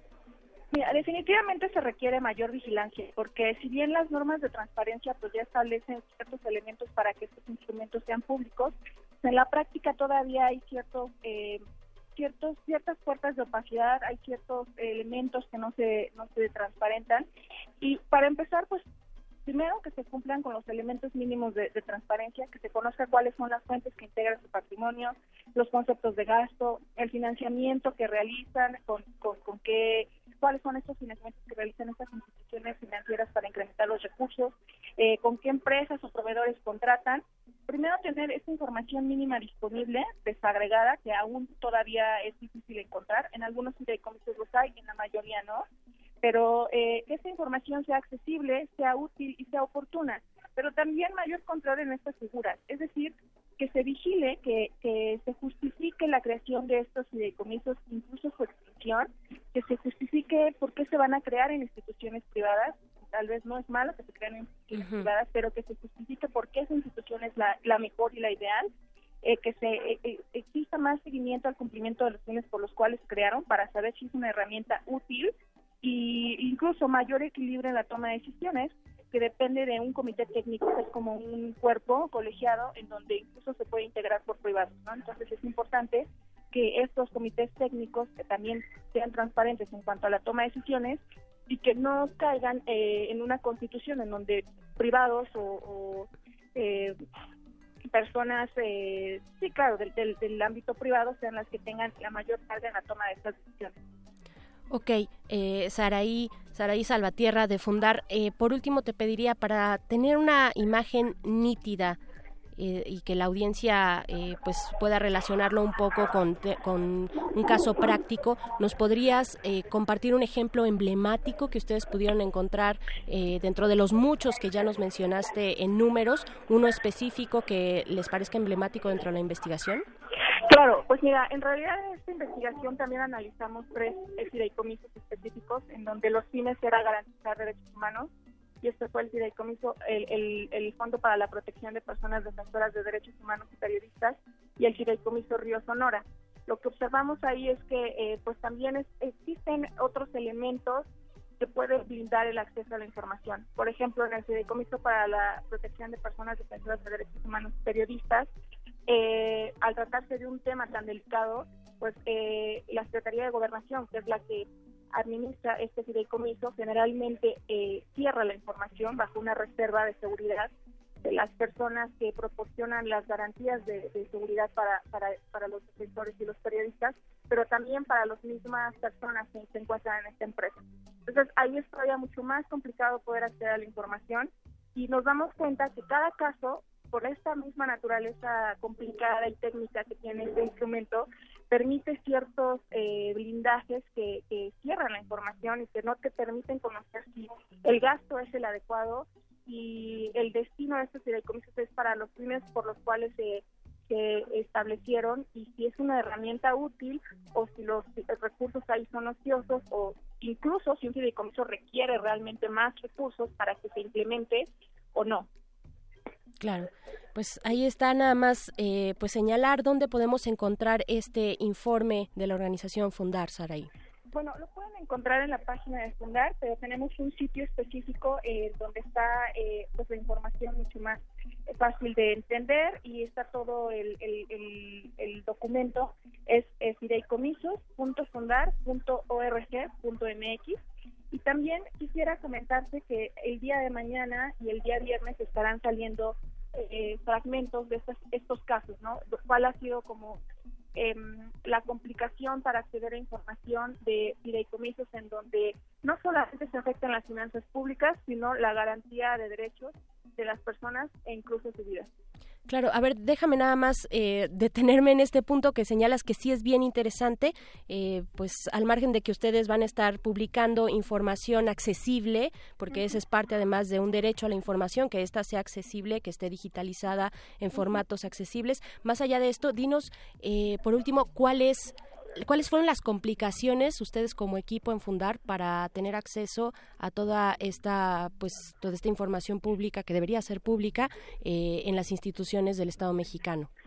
Pues mira, primero eh, revisar si eh, los documentos públicos, como la cuenta pública o el presupuesto de egresos de la Federación, tiene suficiente información para poder saber el destino de los recursos. Eh, y también hay una página de la Secretaría que es eh, Transparencia Presupuestaria, en donde hay una base de fideicomisos, pero en realidad funciona más como un histórico. Y, y después de ello, al solamente poder contar con los datos generales, hacer como un estudio mucho más minucioso, sobre todo en los casos a través de solicitudes de información, pero bueno, no solo en solicitudes de información, sino incluso tuvimos que recurrir eh, ante el Instituto Nacional de Transparencia para que se abriera de manera completa. La información que te proporcionan es eh, en datos cerrados, eh, no es posible como poderlas analizar porque están en datos cerrados, a veces te dan ligas que se encuentran rotas eh, o también te dan la información que es incompleta, ¿no? E incluso no te llegan a, proporcionar, que es lo más importante, eh, el monto gastado relacionado con el concepto.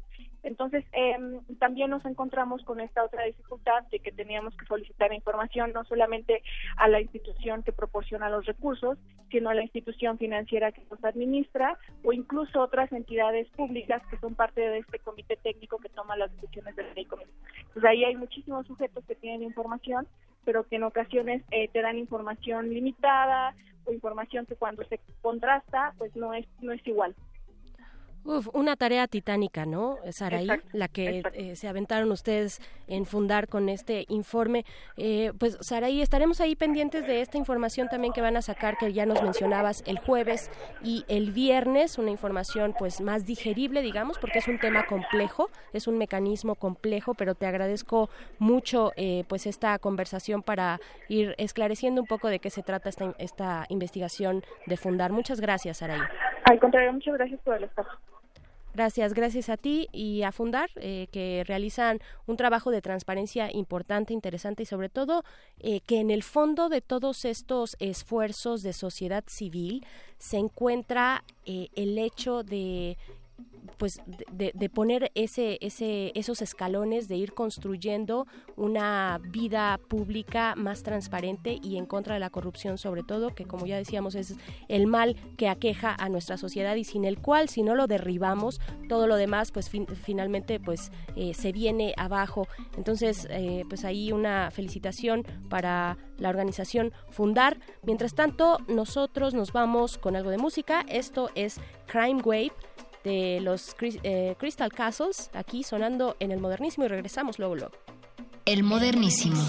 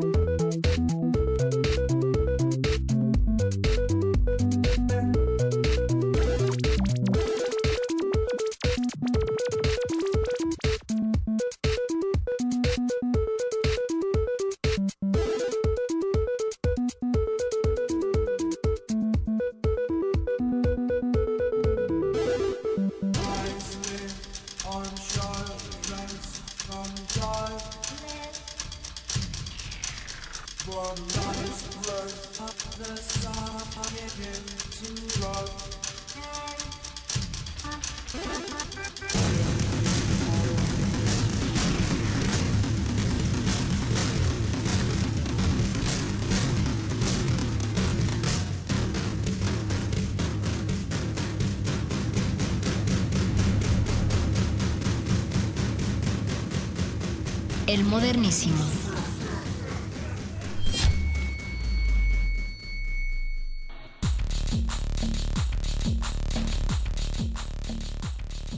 arroba R modulada en Twitter y en Facebook Resistencia Modulada es el lugar donde ustedes pueden participar de nuestros temas de esta noche en el modernísimo y quiero decirles que cuatro mujeres integrantes de la organización Data Cívica lograron hacer en cuatro meses y con infinitamente menos presupuesto lo que la Secretaría de la Función Pública dijo tardaría mucho más y a un costo bastante, bastante más elevado. Me refiero a la, a la plataforma 1.560.000.org y ya está Mónica Meltis, directora de Data Cívica, en la línea para comentar de qué se trata este esfuerzo que dicho sea de paso ha sido bastante bastante aplaudido por los que estamos atentos a estos esfuerzos de transparencia. Mónica, bienvenida, ¿cómo estás? Hola, muchas gracias. Buenas noches. Buenas noches, gracias a ti por tomar esta llamada. Eh, pues cuéntanos primero, esto parece una hazaña, una proeza, algunos lo han, lo han calificado de esa manera en las redes sociales. ¿Cómo inició todo? ¿Cómo lograron esta hazaña, vaciar 2.6 millones de PDFs para darnos qué información? Pues sí, bueno, primero muchas gracias. Eh, justamente lo que hicimos fue a partir de una solicitud de información. En 2015 hubo una solicitud de información eh, por parte de un ciudadano hacia eh, la Secretaría de Función Pública para que publicaran toda la información que está ya pública en Declaranet, eh, que contiene información de em, información patrimonial de funcionarios públicos, que la publicaran en un formato de base de datos para que este ciudadano pudiera generar información sobre trayectorias de políticos y de carreras o, por ejemplo, eh, trayectorias sobre los patrimonios de eh, los funcionarios públicos, a lo que la Secretaría de Función Pública, eh, después avalado por Lina, respondió que, que tardaría en generar esta base de datos 221 días naturales y con un costo de 1.560.000 pesos. Entonces, digamos, en, en enero de este año, Animal Político publicó una nota sobre esta esta situación y dijimos, lo tomamos bastante, digamos, como una provocación y desde Data Cívica lo que hicimos fue eh, generar búsquedas simuladas de Declaranet para descargar, justo como tú dices, 2.6 millones de PDFs, que además seguimos descargando ahorita, eh, van en aumento este número, y eh, generamos este formato en, en formato de base de datos para que cualquier persona pueda acceder a ellos en Excel o sea, una, una hazaña realmente y que continúa, además nos, nos comentas, ¿no? ¿Hasta eh, ¿qué, qué, número de perfiles de declaraciones patrimoniales de funcionarios públicos? Entiendo que solo federales. Eh, ¿qué, ¿qué, número llevan hasta el momento pues descargado, simplificado, en formato accesible? Que ese es el tema de la, del acceso a la información, ¿no, Mónica? Claro. Eh, justamente lo que lo que hemos platicado con personas expertas sobre este tema, sobre el tema de transparencia, es que este es un tipo de transparencia que se le llama transparencia opaca. Es decir, eh, si bien está la información pública en Internet, ahorita lo que tú tienes que hacer para acceder a cada una de, estos, de esta información es entrar a la, a la página de Declaranet, tienes que saber el nombre completo exacto de cada funcionario o funcionaria pública o su RFC y descargar uno a uno en PDF, en formato de PDF, la información, lo cual hace básicamente imposible que cualquier persona pueda explorar y generar información valiosa, eh, a pesar de que está pública la información. Entonces es como si, digamos, si bien está pública es muy poco accesible. Entonces, ahorita llevamos 2.600.000 declaraciones descargadas eh, de cerca de 400.000 funcionarios en más de 2.000 dependencias públicas. Eh, entonces, lo que nosotros hicimos en la página 1.560.000.org es poner esta información que ya era pública, pero en un formato accesible para generar o incentivar eh, investigaciones periodísticas, académicas y desde la sociedad civil que permita generar en realidad como un escrutinio mucho más eh, duro y robusto desde sociedad civil organizada. Claro. Eh, también, pues preguntarte, ¿qué, ¿qué, para ustedes qué refleja estas, esta negativa o estas, estas trabas que puso la Secretaría de la Función Pública al decirles que, pues esto que esto iba a tardar bastante tiempo y que además con un costo muy, muy elevado, siendo que son una secretaría que tiene una burocracia, que tienen eh, todo un equipo y una estructura para poder poder hacerlo y cumplir eh, y no darle la vuelta, digamos, con esto que mencionas de la transparencia opaca. Claro. Pues hay dos partes de la moneda. Creo que por un lado la respuesta que dio en su momento la Secretaría de la Función Pública fue una respuesta eh, poco, digamos, poco aceptable en términos de que la base de datos era muy fácil de crearla. Eh, lo que hemos platicado es que en realidad el, la, la plataforma que ellas tienen permitía generar esa base de datos. Entonces, digamos, en ese sentido es una respuesta que a nosotros desde sociedad civil no nos parece eh, aceptable. Sin embargo, también reconocemos uh, el lunes saliendo de la de la conferencia de prensa que tuvimos en, la que presentamos esta esta plataforma, Secretaría de la Función Pública sacó un comunicado anunciando que darían eh, que retomarían el trabajo que hicimos, que generarían estas bases de datos en formatos abiertos y en ese sentido nosotros eh, esperamos que lo mismo que dice el comunicado, que el 30 de junio se publiquen estas bases de datos, a ver si efectivamente eh, es en un formato que pueda ser accesible para la ciudadanía en general. Ok, lo cual significa que, ¿qué significa que sea accesible? Ya nos decías, bueno, para obtener esta información sobre el patrimonio, declaraciones patrimoniales de algún funcionario público, pues tienes que meterte a la página e ir eh, caso por caso vaya, con la cantidad de funcionarios públicos y si tú, como bien lo mencionas, quieres hacer como investigador o periodista una investigación robusta y sólida, pues eso se vuelve pues básicamente una tarea titánica. ¿Qué significa tener información accesible, simplificada? Eh, ¿cómo, ¿Cómo lo están perfilando ustedes? Pues digamos, hay distintos niveles. Nosotros estamos eh, buscando que al menos la información esté publicada en formato de .csv, que es básicamente un formato que puede abrir Excel, okay. eh, que es en formato de base de datos y que permite generar trayectorias y hacer comparaciones en el tiempo. No más para darnos una idea, eh, hay funcionarios que tienen eh, información patrimonial o declaraciones patrimoniales y de conflictos de intereses desde 2000, 2002. Entonces, okay. hay información inicial y modificaciones. Hay funcionarios que tienen cerca de 30 declaraciones. Entonces, comparar eso, justo como tú mencionas, es una tarea, eh, digamos, prácticamente imposible. Y al menos esperamos que esté publicada en un formato que pueda ser abierto por Excel o, digamos, o cualquier otro tipo de lector de bases de datos y que, eh, que permita justo este análisis, ¿no? Además, creemos que es importante que la Secretaría de Función Pública genere evaluaciones, genere eh, información agregada estadística sobre porcentajes de omisiones, eh, por secretarías, por funcionarios, eh, por dependencias. Ahorita, justo como tú mencionas, la Secretaría de Función Pública solamente publica, está obligada a publicar información federal, pero uh -huh. ahora eh, con la con los nuevos formatos de la del Sistema Nacional Anticorrupción y la implementación de este sistema, pues esperamos que también haya un esfuerzo desde desde el Sistema Nacional para abrir más bases de datos y que sean más accesibles a la, a la ciudadanía. Perfecto, pues Mónica Meltis, quiero decirte eh, pues que la verdad se siente como una victoria ganada frente al poder, eh, lo que ustedes hicieron, algunos lo mencionan como una hazaña, ¿no? Y hay aplausos por todos lados para ustedes, porque además hay que decir, tengo entendido que son cuatro mujeres, ¿no? Cuatro mujeres integrantes de la organización Data Cívica, que está eh, bajo tu dirección. Eh, ¿cómo, qué, qué, se siente haberle ganado a, la secretaria, a una Secretaría de Estado en este tema al menos? Pues la verdad es que me gustaría que fuéramos más mujeres. En realidad somos eh, dos mujeres en la directiva, Ajá. pero el equipo de datas de programación tiene una mujer. Entonces ahí vamos con el tema de, de inclusión medio lento, pero nos gustaría mejorar obviamente.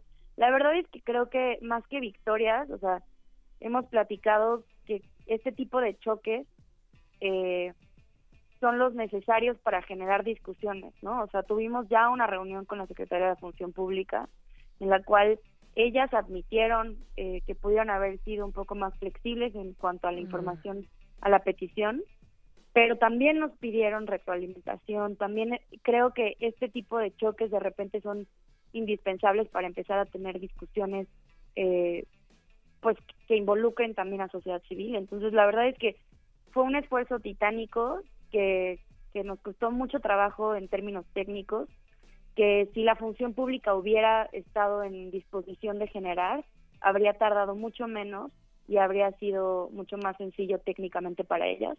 Entonces, pues yo estoy muy feliz de haber eh, por fin terminado este proyecto, aunque en realidad es más bien como el inicio de una discusión mucho más amplia que incorpora también, eh, que necesita incorporar otras voces más allá de la parte técnica y tecnológica, eh, voces que de personas que expertas en términos de transparencias, de transparencia, rendición de cuentas, etcétera. Entonces, pues estamos contentas y, y muy abiertas a, continuar el diálogo.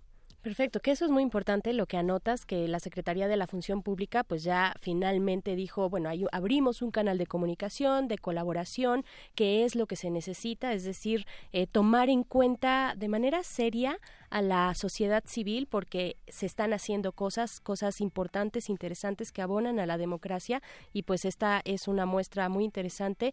Eh, Mónica Meltis, eh, pues nada más invitar a nuestra audiencia a que pues le eche un vistazo, ¿no? Y que siga también las cuentas y las eh, los espacios digitales de Data Cívica. ¿Dónde los podemos encontrar? Estamos en Twitter como arroba Data Cívica y en Facebook también estamos como Data Cívica. Nuestra página es datacívica.org y mm, de hecho, o sea, tenemos muchos cursos para periodistas, para eh, ciudadanas y ciudadanos que estén interesados en consumir esta información que constantemente está publicando el gobierno y organizaciones de la sociedad civil y otras fuentes. Entonces, eh, pues igual extiendo la invitación a que estén al pendiente de nuestras redes y que mm, pues cualquier cosa que cualquier proyecto lo que nosotros podamos aportar felices Perfecto, pues nosotros también desde acá, desde el Modernísimo, hace poquito hablamos también contigo para el tema de, de, la red Rompe el Miedo, de la cual ustedes forman parte, así es que pues bueno, estaremos siguiendo el trabajo de Data Cívica y de todas estas organizaciones de la sociedad civil. Muchas gracias, eh, Mónica Meltis, por esta entrevista. Muchas gracias, buenas noches. Buenas noches, hasta luego, hasta pronto. Y nos vamos con nuestra siguiente rola. Esto es de una agrupación chilena eh, pues contestataria y bastante escandalosa, Las marmotas en el bar. La canción se llama El circo del capitalismo, aquí sonando en el modernísimo. El modernísimo. Querido público, niños y niñas, damas y caballeros, bienvenidos al circo del capitalismo. El animador anima este gobierno es un vocero. Como los parlamentarios, los payasos del dinero. El dueño de este circo, el puto presidente. El tomador, el pago con su mente decadente. Los jueces trapecistas, fascistas. El patrón malabarea tu salario día a día. Los banqueros, los cajeros, tu única salida. Le sumamos esa magia de la prensa policía. Comienza el espectáculo ridículo Va a ladrar, va a hablar el puto discípulo. Mira lo que digan los ministros No hay nada para los hombres y mujeres Ni los viejos, ni para los cabros chicos. Bien vestido, en verano una camisa En invierno algún abrigo negando hasta los plebiscitos. Los conchetumares andan exquisitos, habla mientras te dan por el chico. Sigue la función, ahora vienen los payasos, diputados, senadores, los mayores pastelazos. 7, 9, 15 millones, eso es lo que se lleva para el bolsillo, para casa. Y el obrero no se subleva. Ellos son el show de la falsa democracia. Sentaditos hablan mierda y la gente da la gracia. El Congreso y la Cámara son el puto escenario. Y la gente en galería lo ve todo por el diario. Se encuentra la cabeza del país la puta empresa. Tu bolsillo pesa, con tu cara y tu sonrisa en toda institución. El jefe de los mierdas más mierda de esta nación, el maldito patrón.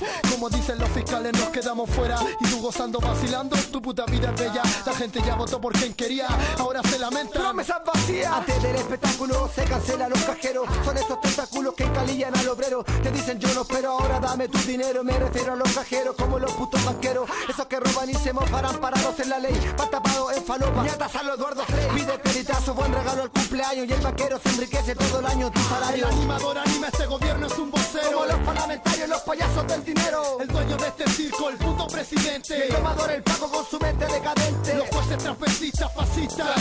El patrón malabarea día a día. Los banqueros, los cajeros, tu única salida. Le sumamos esa magia de la prensa policía. El poder de encerrarte o liberarte, sentencia en tu vida, no puedes zafarte. Trapecistas te vigilan desde arriba. Que la ley se cumpla, el domador hará su pega amiga.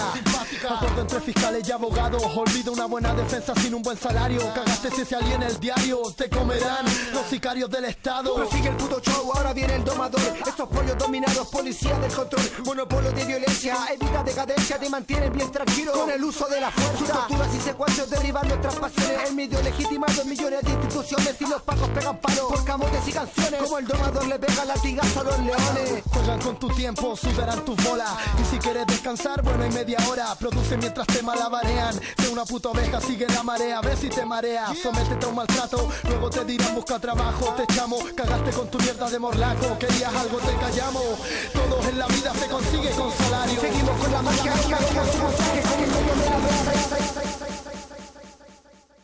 Vamos a atender las causas que originaron la inseguridad y la violencia. Por evitar la desintegración familiar, por rescatar al campo y por fortalecer valores culturales, morales, espirituales. No vamos, por lo mismo, a fincar toda la estrategia del combate a la inseguridad y la violencia en el uso de la fuerza. Coincido contigo que la democracia no es una democracia como la queremos los mexicanos. Yo soy producto de eso, de las injusticias de una democracia. Soy el hijo bastardo de la ley. Y estoy aquí luchando para tratar de equilibrar eso. Y así hay muchos hijos bastardos de la ley en este país. Pero los hijos privilegiados que son los que están en el poder y que han vivido del poder durante muchos años. Si nosotros logramos procesar un código penal único, la estrategia, a mi juicio, tendría mejores resultados, porque podría armonizar la disuasión, la presencia y la prevención con la rendición de cuentas y la capacidad investigadora del Estado. Estoy convencido que la paz tiene que ser producto de la justicia, no de la impunidad, y que esa justicia la tenemos que construir juntos y especialmente la tenemos que construir escuchando a las víctimas y actuando en consecuencia. El modernísimo.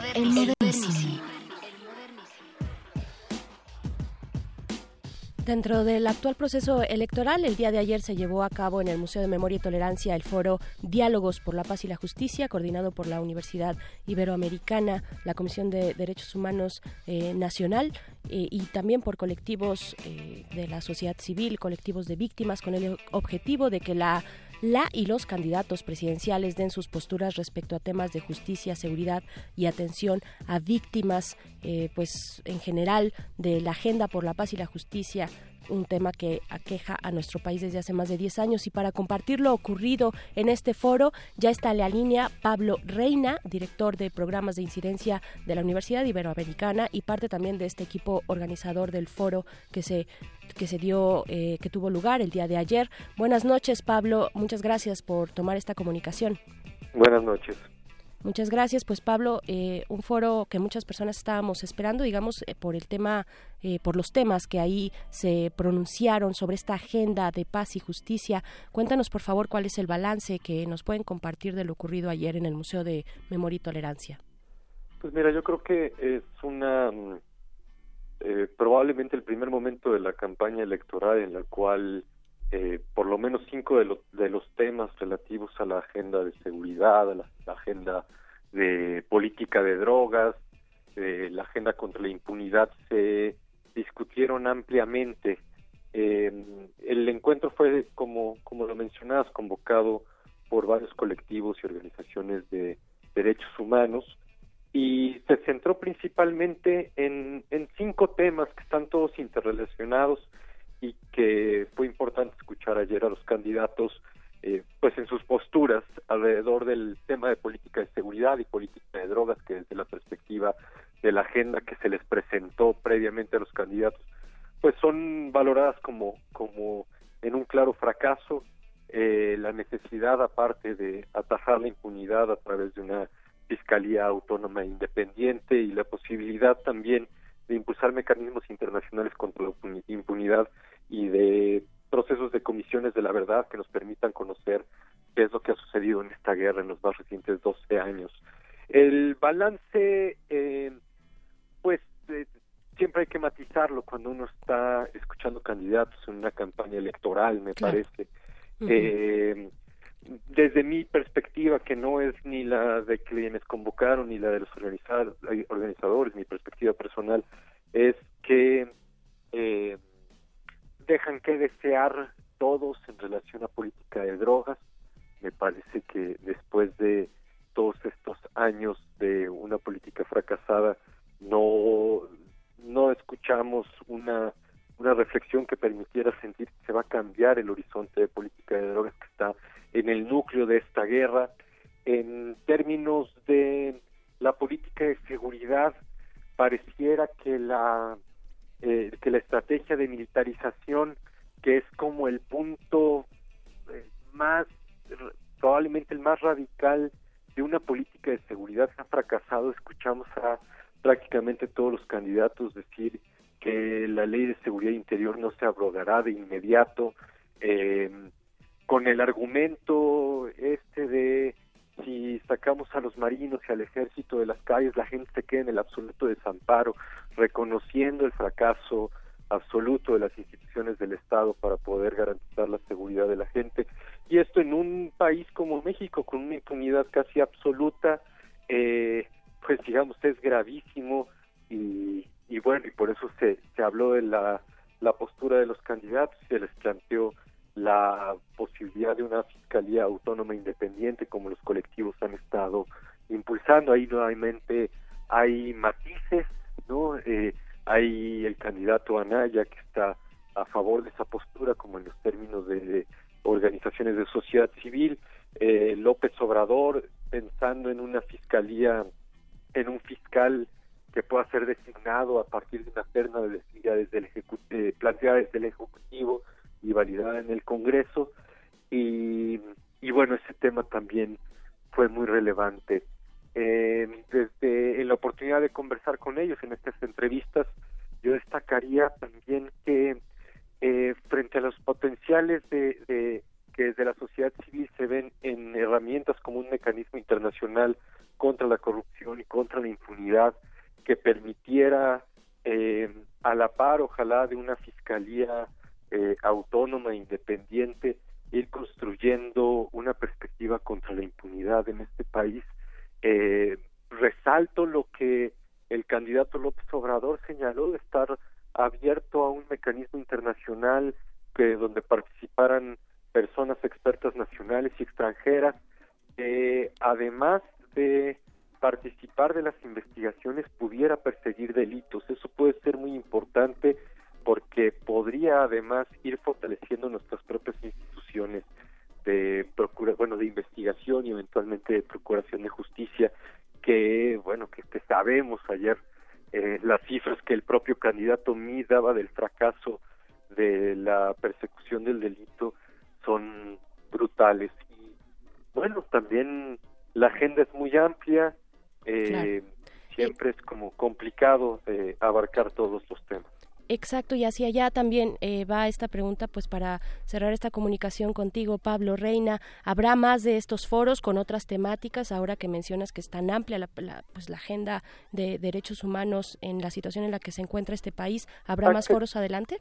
Se, se ha convocado, se les preguntó ayer a los candidatos que en caso de que de que alguno de bueno, alguno de ellos llegara, pero si en específico eh, llegara eh, llegaran, se aceptarían un diálogo el 17 de septiembre, justo después de que el Tribunal Electoral dictamine al final la, la elección hacia el 17 de septiembre, una reunión eh, sobre temas eh, más cercanos a la agenda de víctimas, sobre desapariciones, sobre eh, trata, feminicidios y ejecuciones extrajudiciales y lamentablemente esta, esta gama antísima de, de, temas urgentes que pues no están no están presentes en el en el debate eh, de lo electoral y bueno, ayer tuvimos oportunidad de, participar en este evento y escuchar las posturas de los candidatos. Un evento necesario que celebramos porque efectivamente están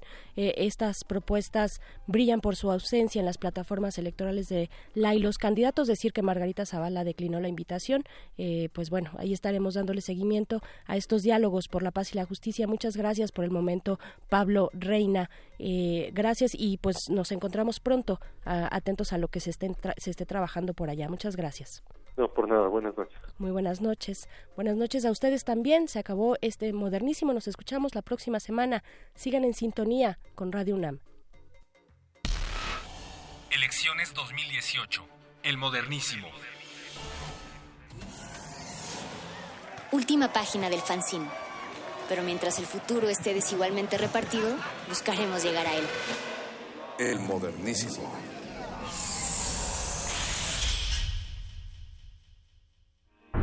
Resistencia modulada.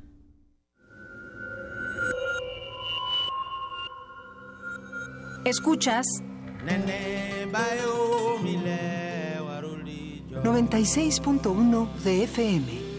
XEUN. Transmitiendo desde Adolfo Prieto 133 Colonia del Valle en la Ciudad de México. Radio UNAM Experiencia sonora. ¿Para qué sirve la cultura de la legalidad? Para que todos marquemos algo que realmente esté sobre lo que está establecido. Para que como ciudadanos estemos conscientes de lo que pasa. Para crear conciencia. Para tener rendición de cuentas. Para conocer las leyes y conocer cuáles son tus derechos. Para defendernos y no siempre nos anden viendo la cara. No te pierdas la nueva temporada de Derecho a Debate. En la cultura de la legalidad participamos todos. Conduce Diego Guerrero. Escúchanos los martes a partir del 8 de mayo a las 4 de la tarde por el 96.1 de FM. Radio UNAM. Experiencia sonora. Para que cambien las cosas y tu familia viva mejor, cuentas con el PT. Para que México avance cuentas con Andrés Manuel. Vamos en esta alianza para que haya justicia, democracia, libertades, para acabar con la corrupción y también para hacer valer nuestra soberanía nacional. Y arriba el PT. Con el PT no estás solo. El PT está de tu lado.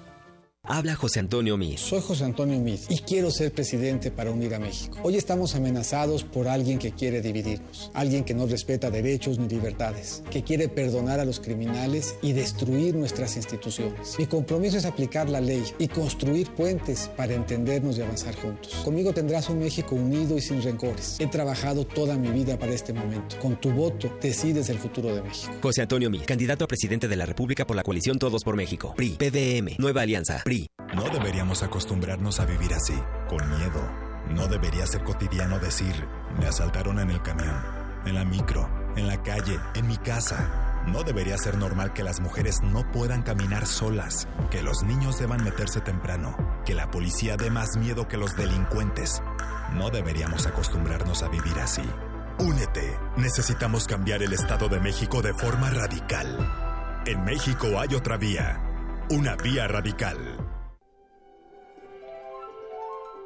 La musicalidad de la palabra, la imagen que construye, las ciudades que contiene.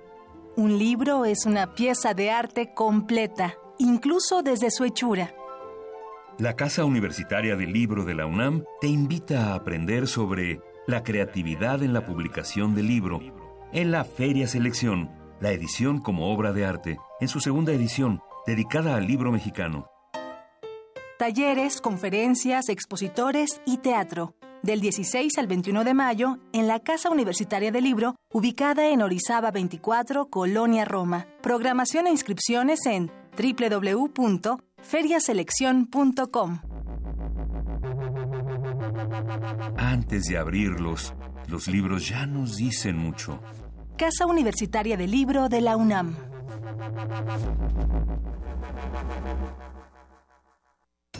Los acaban de sentenciar. ¿Y qué? Seguro salen al ratito. No, les dieron cadena perpetua. ¿Pero cómo? ¿Cadena perpetua? Entre otros casos, el 25 de enero de 2018, mucha gente fue condenada a 140 años de prisión por secuestro y homicidio. El Partido Verde propuso modificar la ley para castigar con una pena máxima de 140 años a secuestradores. Hoy es ley aprobada y ya se aplica. Partido Verde. Cumplir es nuestra misión. Propaganda institucional del Partido Verde. Marta, como maestra, ¿qué es lo que más quieres? A mis alumnos y a mi país. Quiero seguirle cumpliendo a México. Un empleo seguro y que se respeten nuestros derechos. Certeza laboral, seguridad social y un salario justo. ¿Quién mejor que la maestra Silvia Luna para que nos represente en el Senado? Hola Marta. Hola. Tu lucha es mi lucha. Por eso quiero representarte en el Senado. Silvia, cuenta conmigo. Con Nueva Alianza es de ciudadano a ciudadano. Este primero de julio, vota por los candidatos a diputados y senadores de Nueva Alianza. Vota por el PES, vota por Andrés, vota por Encuentro Social. Vota por Andrés, vota por el PES con Andrés. ¡PES! Vota diferente con el PES, PES, PES. Apoyo a la familia con Andrés Manuel. Vota diferente con el PES, PES, PES. Vota por el Encuentro Social. Vota por el PES, vota por Andrés, vota por Encuentro Social. Vota por Andrés, vota por el PES con Andrés. Candidato de la coalición Juntos Haremos Historia.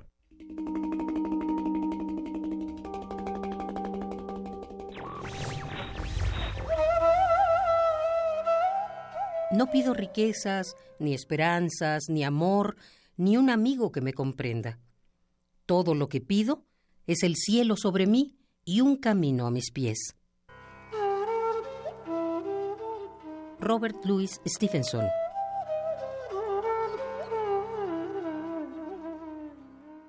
Radio UNAM Resistencia modulada.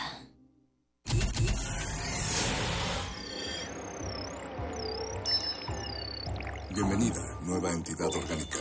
Relaje tus oídos mientras procedemos a analizar tu sistema. Estás a punto de integrarte a una red que conecta al sonido con el conocimiento. Acceso permitido. Por favor, respira, relájate y prepárate para la abducción. Resistor. Esto es una señal.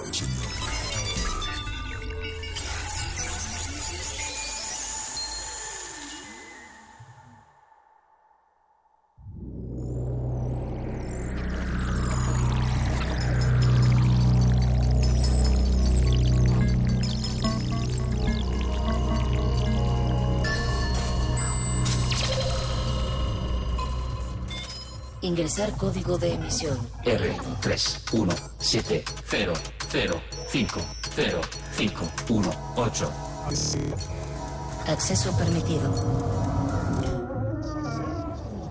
Inicia la secuencia. Aplicaciones para la democracia. ¿Qué aplicaciones existen que puedan servir para un proceso democrático? ¿Existen aplicaciones para votar? ¿Existen aplicaciones para comunicarse con los gobernantes o para integrarse entre los ciudadanos? La democracia puede apoyarse de los desarrollos de sistemas en línea y aplicaciones para móviles, más allá de las relaciones posibles gracias a las redes sociales. Estos sistemas pueden contribuir a la mejora en los procesos democráticos, identificar necesidades o ideas comunes en determinados grupos, votaciones sobre temas concretos, establecer vínculos entre personas por sus afinidades ideológicas o poder ser parte de la toma de decisiones que competen el desarrollo de los espacios comunes, aplicaciones para votar, para verificar la información que proporcionan los candidatos o para conocer resultados de encuestas, ya sean como recursos de información para tomar decisiones informadas o como herramienta para coordinar esfuerzos de grupos afines. Las aplicaciones y las posibilidades en la web permiten que la democracia tome nuevas dimensiones. Actualmente existen en algunos países aplicaciones que permiten visualizar gráficos que muestran un tema de conversación y cómo se va transformando de acuerdo al número de personas que hablan al respecto. Aplicaciones que permiten que todos escuchemos a todos y de esta manera poder encontrar ideas comunes. Son las aplicaciones herramientas que pueden ayudarnos a elegir mejor ¿Desea repetir esta información? Ha elegido no. Comenzamos. Resistor. Esto es una señal. Es una señal. Resistor, resistor.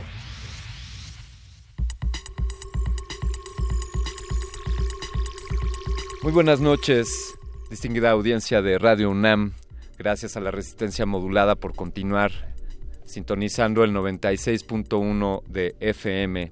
Sean bienvenidos a esta aventura de Resistor en la cual estaremos buscando aplicaciones y herramientas que permitan que los ciudadanos puedan utilizar estos, estos sistemas para ejercer de manera informada sus decisiones en el proceso democrático, aplicaciones para saber lo que quiere la mayoría o para vincularse con quienes piensan de manera similar.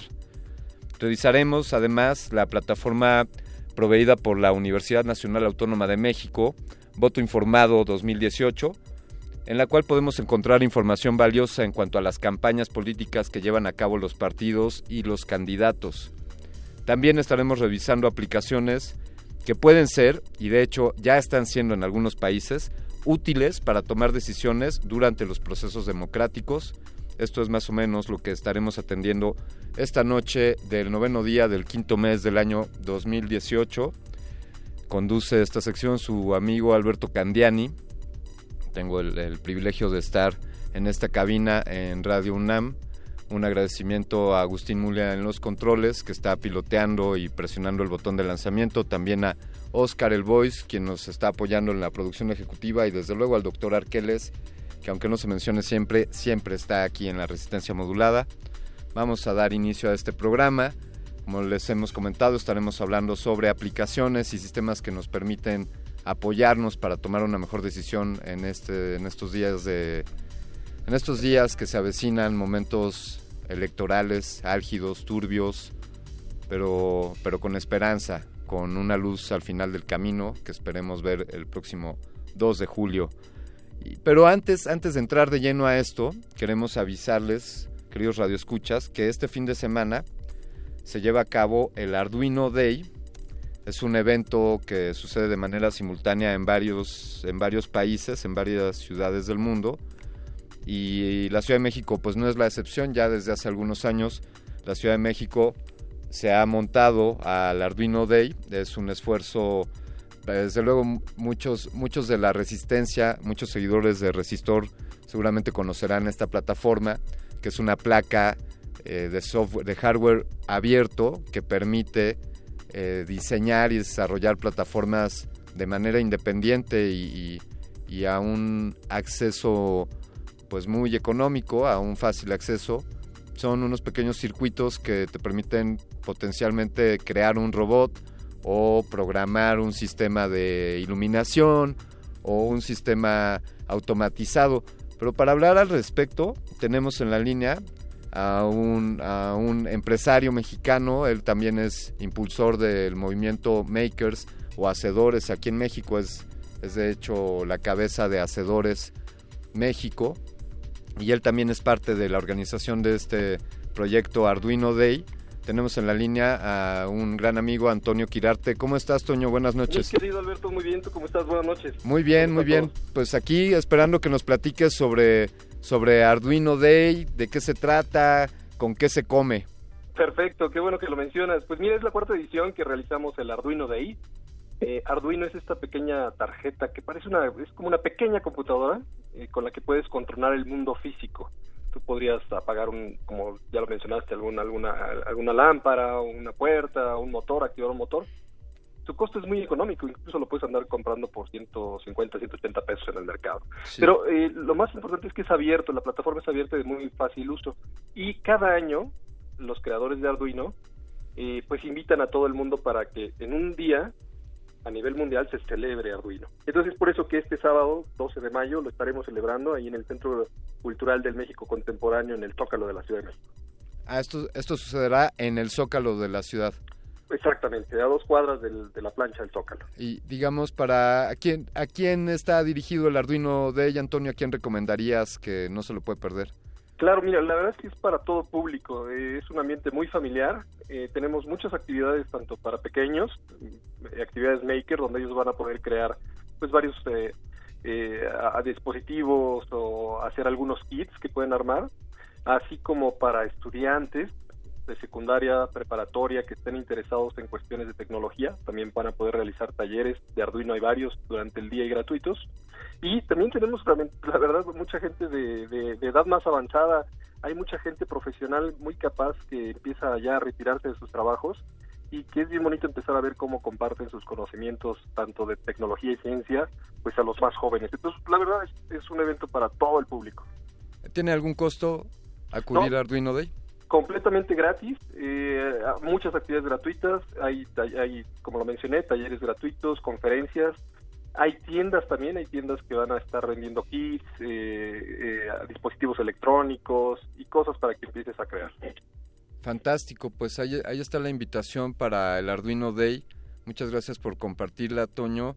Y quiero aprovechar que te tenemos en la línea y preguntarte, a esto le dedicaremos otro espacio con mayor atención porque lo consideramos muy importante aquí en Resistor, Antonio Quirarte, pero sabemos que dentro de Hacedores ha recién nacido un nuevo proyecto que es un proyecto editorial.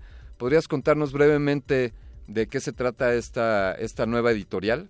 Pues sí, mira, ante una gran necesidad de contar con contenido, con textos en idioma español a nivel mundial que hablen sobre tecnología de manera accesible, más allá de los textos pues, eh, de, universidad, ¿no?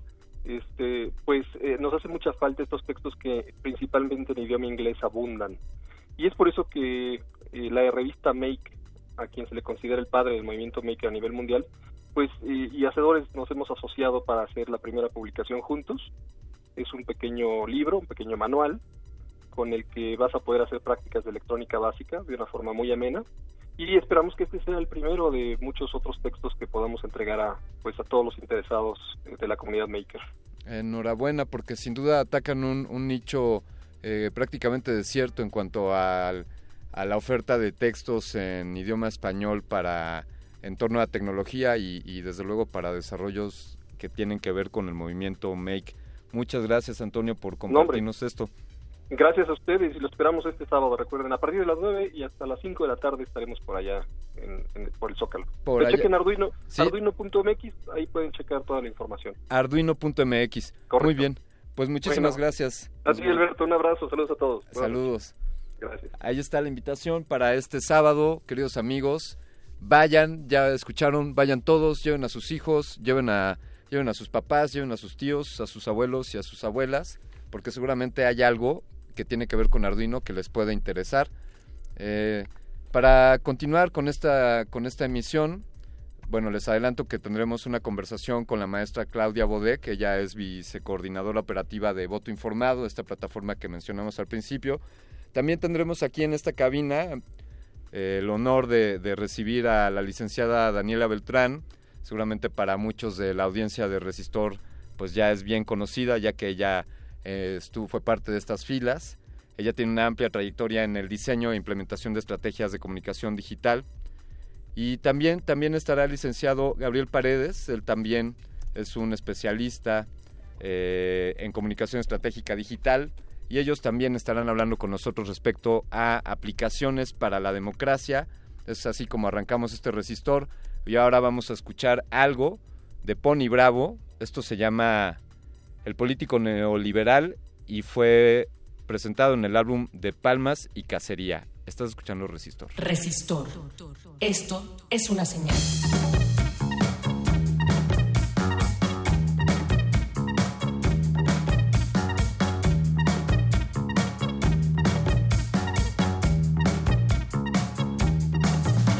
Yo soy el político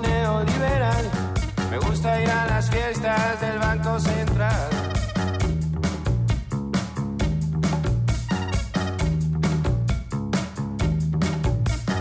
Vuela la cocaína por los despachos del capital.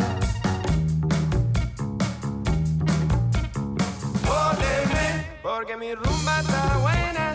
Vóteme porque mi rumba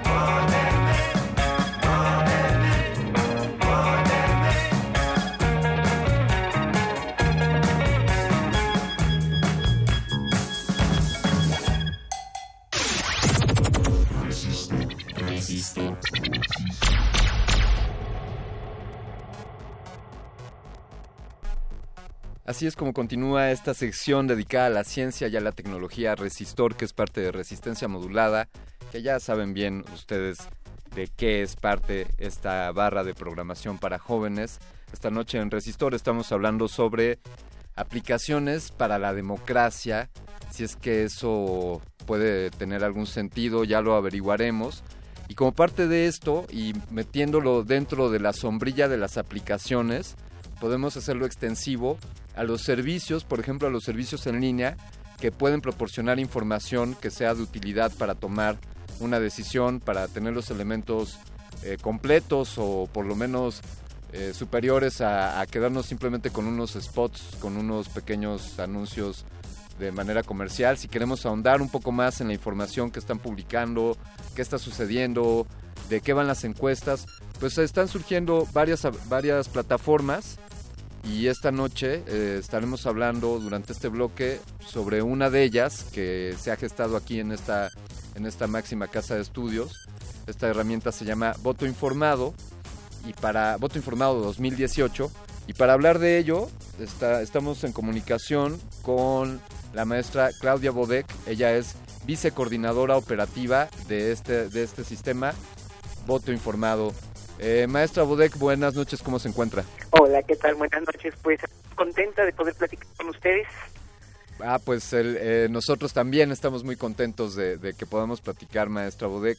Eh, podría, le voy a soltar algunas preguntas antes de entrar de lleno a que nos describa la plataforma. ya que estamos en este tema de las aplicaciones y cómo nos puede ayudar la, la tecnología para mejorar nuestros procesos democráticos. Suelto esa primera pregunta tal cual. ¿Puede la tecnología, maestra Bodek, ayudarnos a tomar una mejor decisión en un proceso electoral como este? Bueno, yo creo que la tecnología como tal per se, ¿no? Es lo que nosotros hagamos de ella, ¿no? La intención que tenga, los contenidos que le demos, la difusión. Este, la tecnología como tal no tiene carácter, creo yo sino somos nosotros los que le damos el uso, le damos la intención, le damos este, los contenidos, buscamos sus caminos, sus plataformas, etcétera.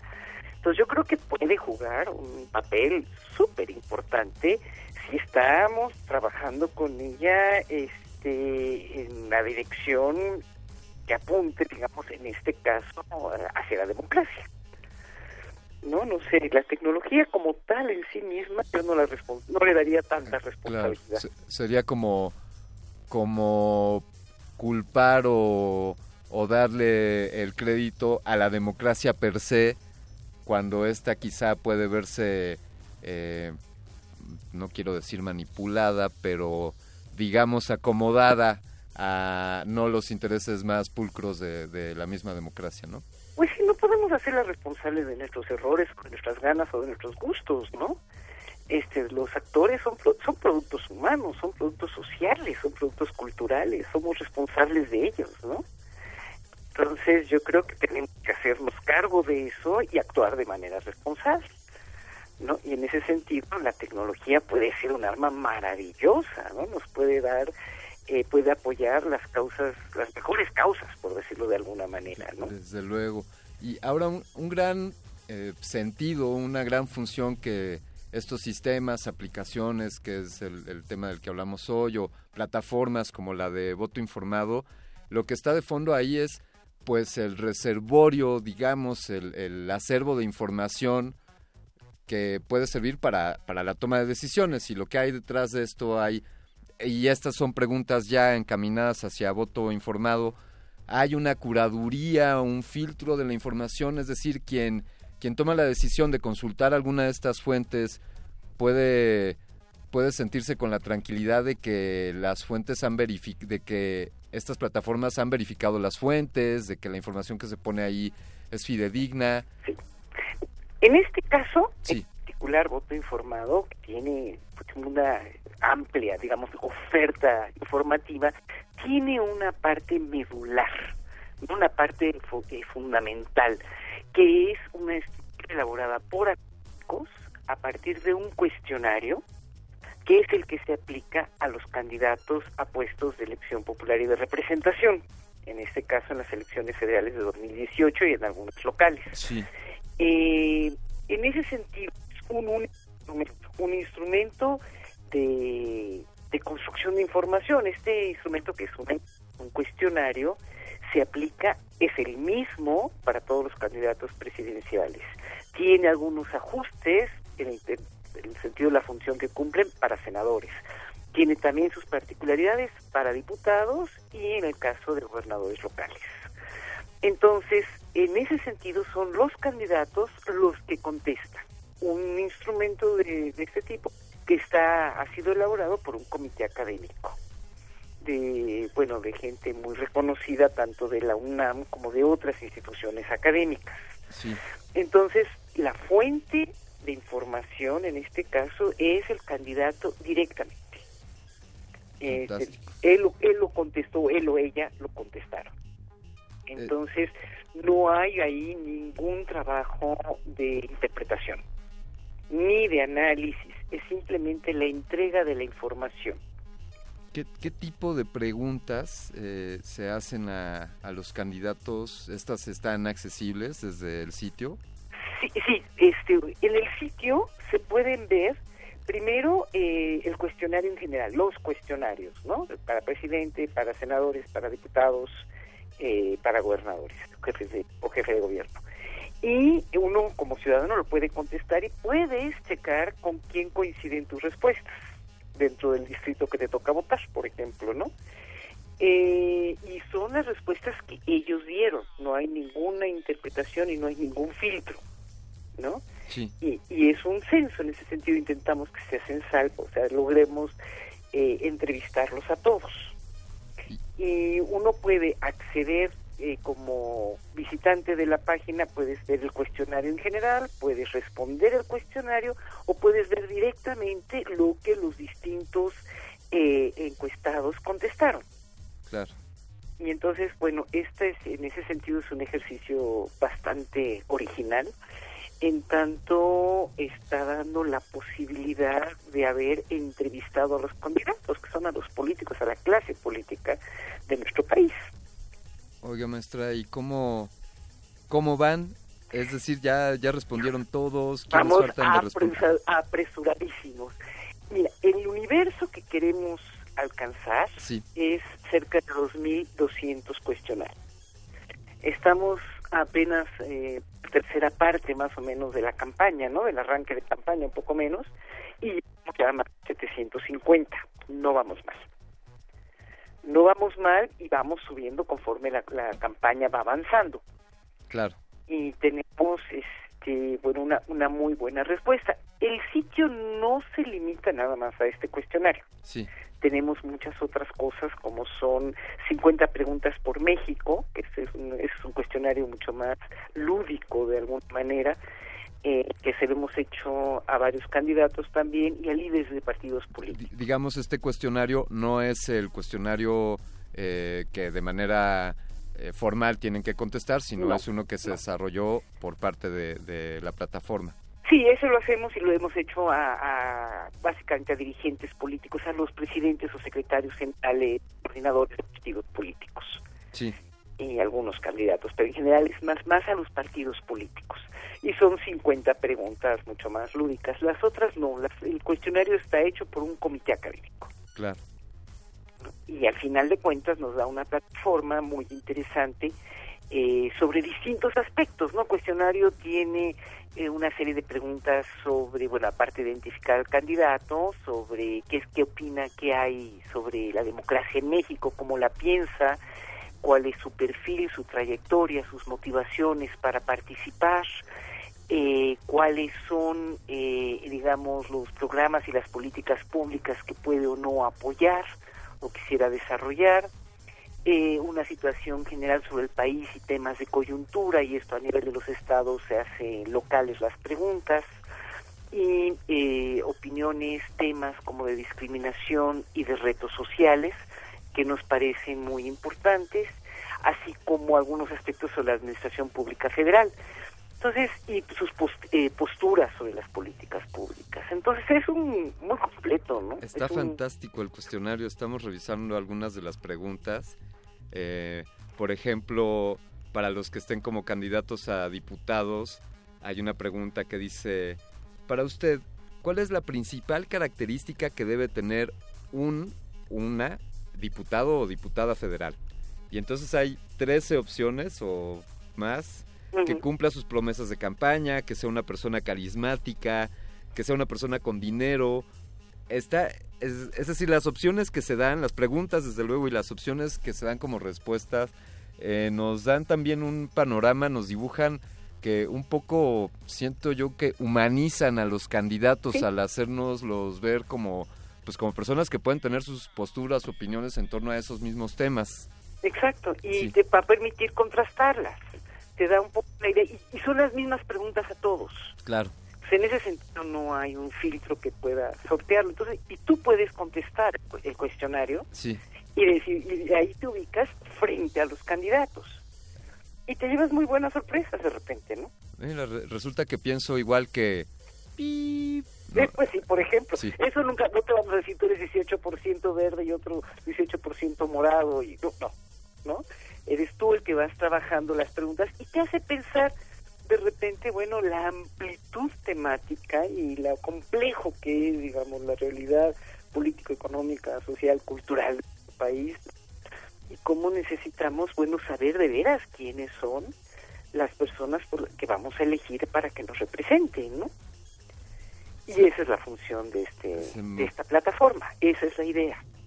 Eh, creo que un fantástico trabajo, ya que si nos, si nos quedamos de manera superficial con, con lo que dicen los otros candidatos respecto al que eh, en el que uno esté pensando, pues pues ya, tomemos desde ahí la referencia, ¿no? Te lo está diciendo su contrincante, entonces seguramente eh, tendrá una información desde parcial, pues, o, o tendenciosa.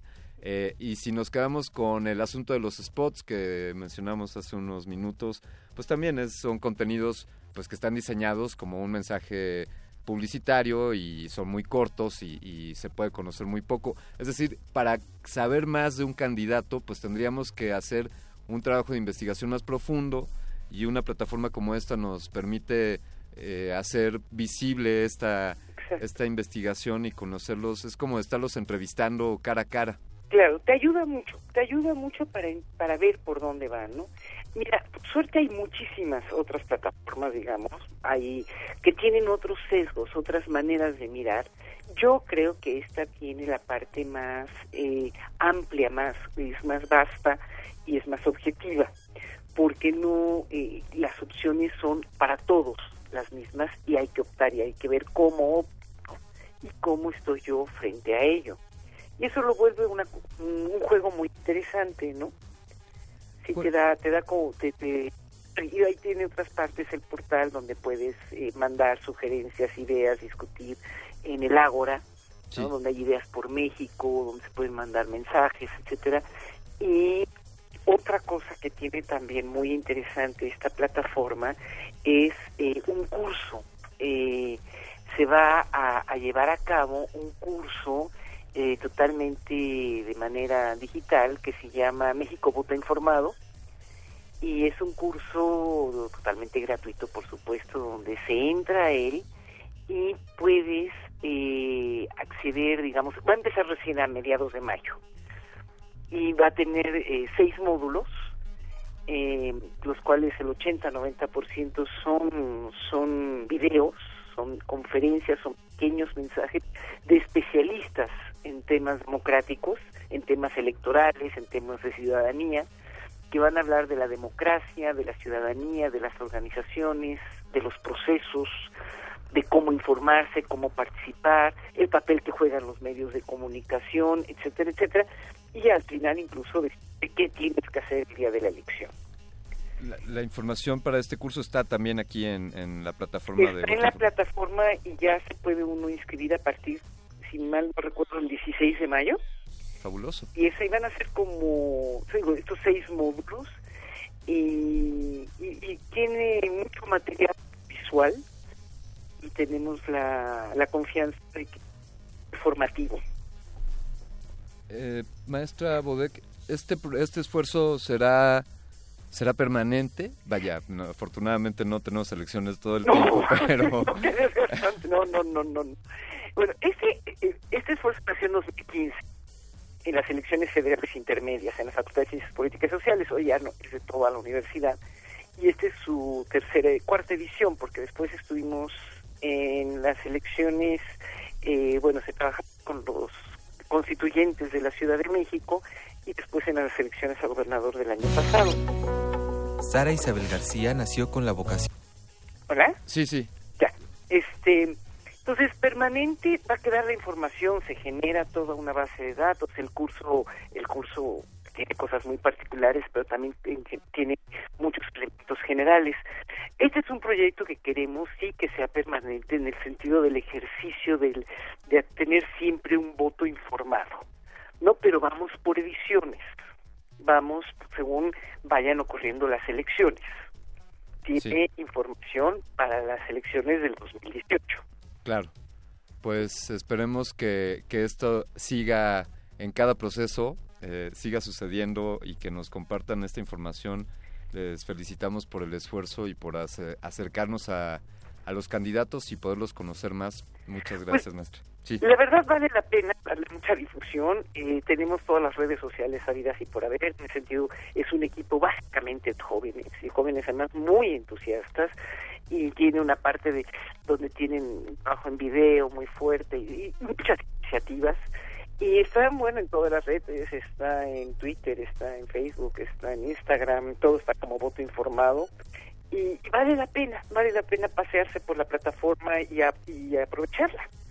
Pues ahí está, ya, ya nos lo ha compartido y sin duda vemos, vemos el, el, gran valor que tiene la información que, que, están presentando ustedes aquí. Le agradecemos mucho y estaremos aquí recordando del próximo curso que también tendrán ustedes disponibles. Yo creo que a y evaluarlo también, ¿no? Además de tomarlo. Claro. Muy bien, pues muchas gracias. Alberto, un gusto. El, gusto es nuestro, maestro Bodek, y esperamos hablar con usted próximamente, a ver, a ver si, cuando lleguen al 100% los candidatos de haber respondido todos sus cuestionarios. ¿Cómo?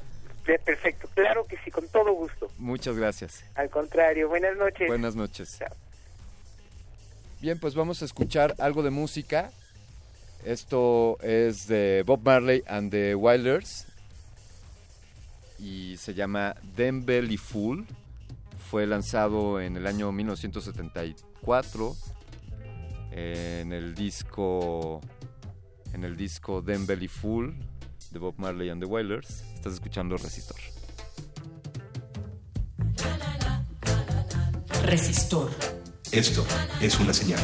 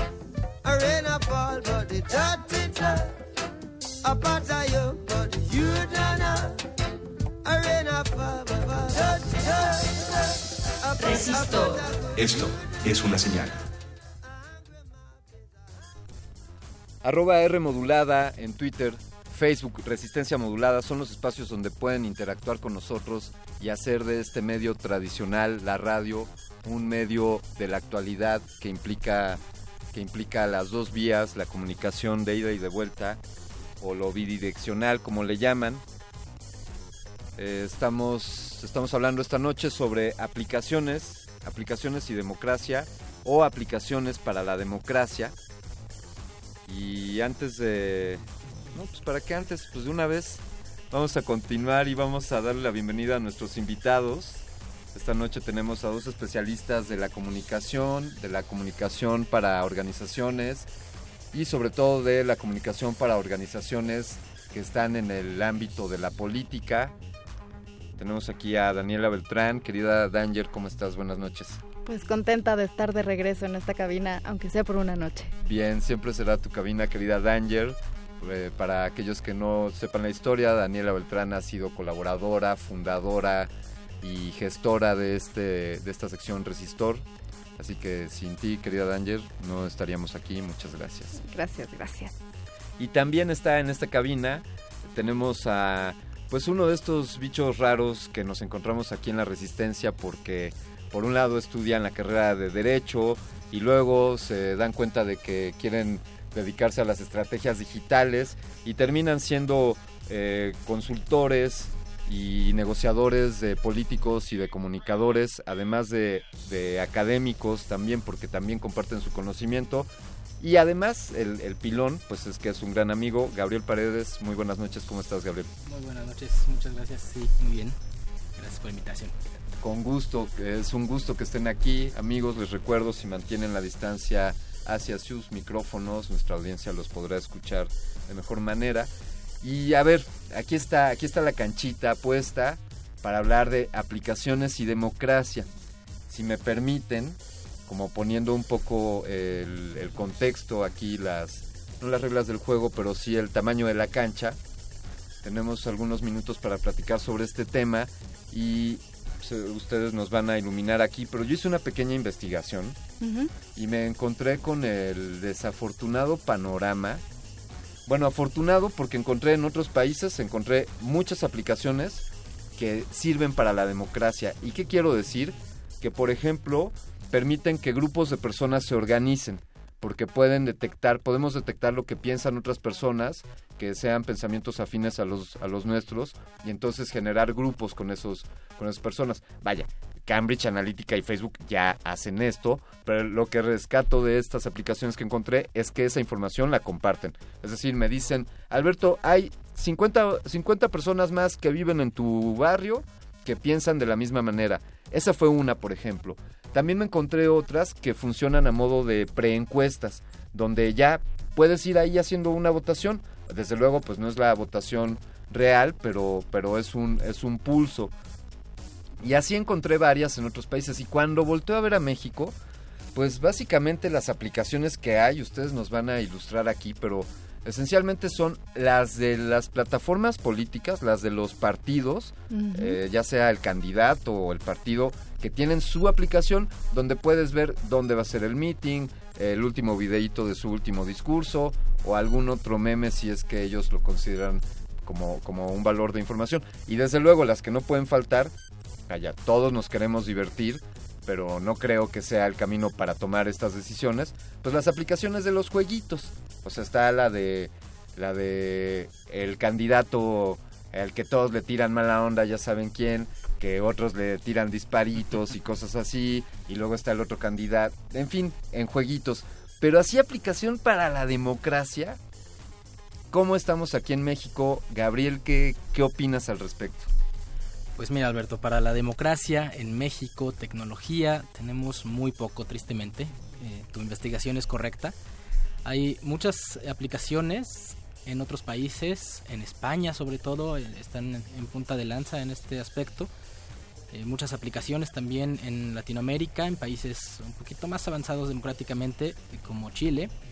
Algunos no tanto, como pues por ahí hay algunas aplicaciones en Colombia, Venezuela, Argentina.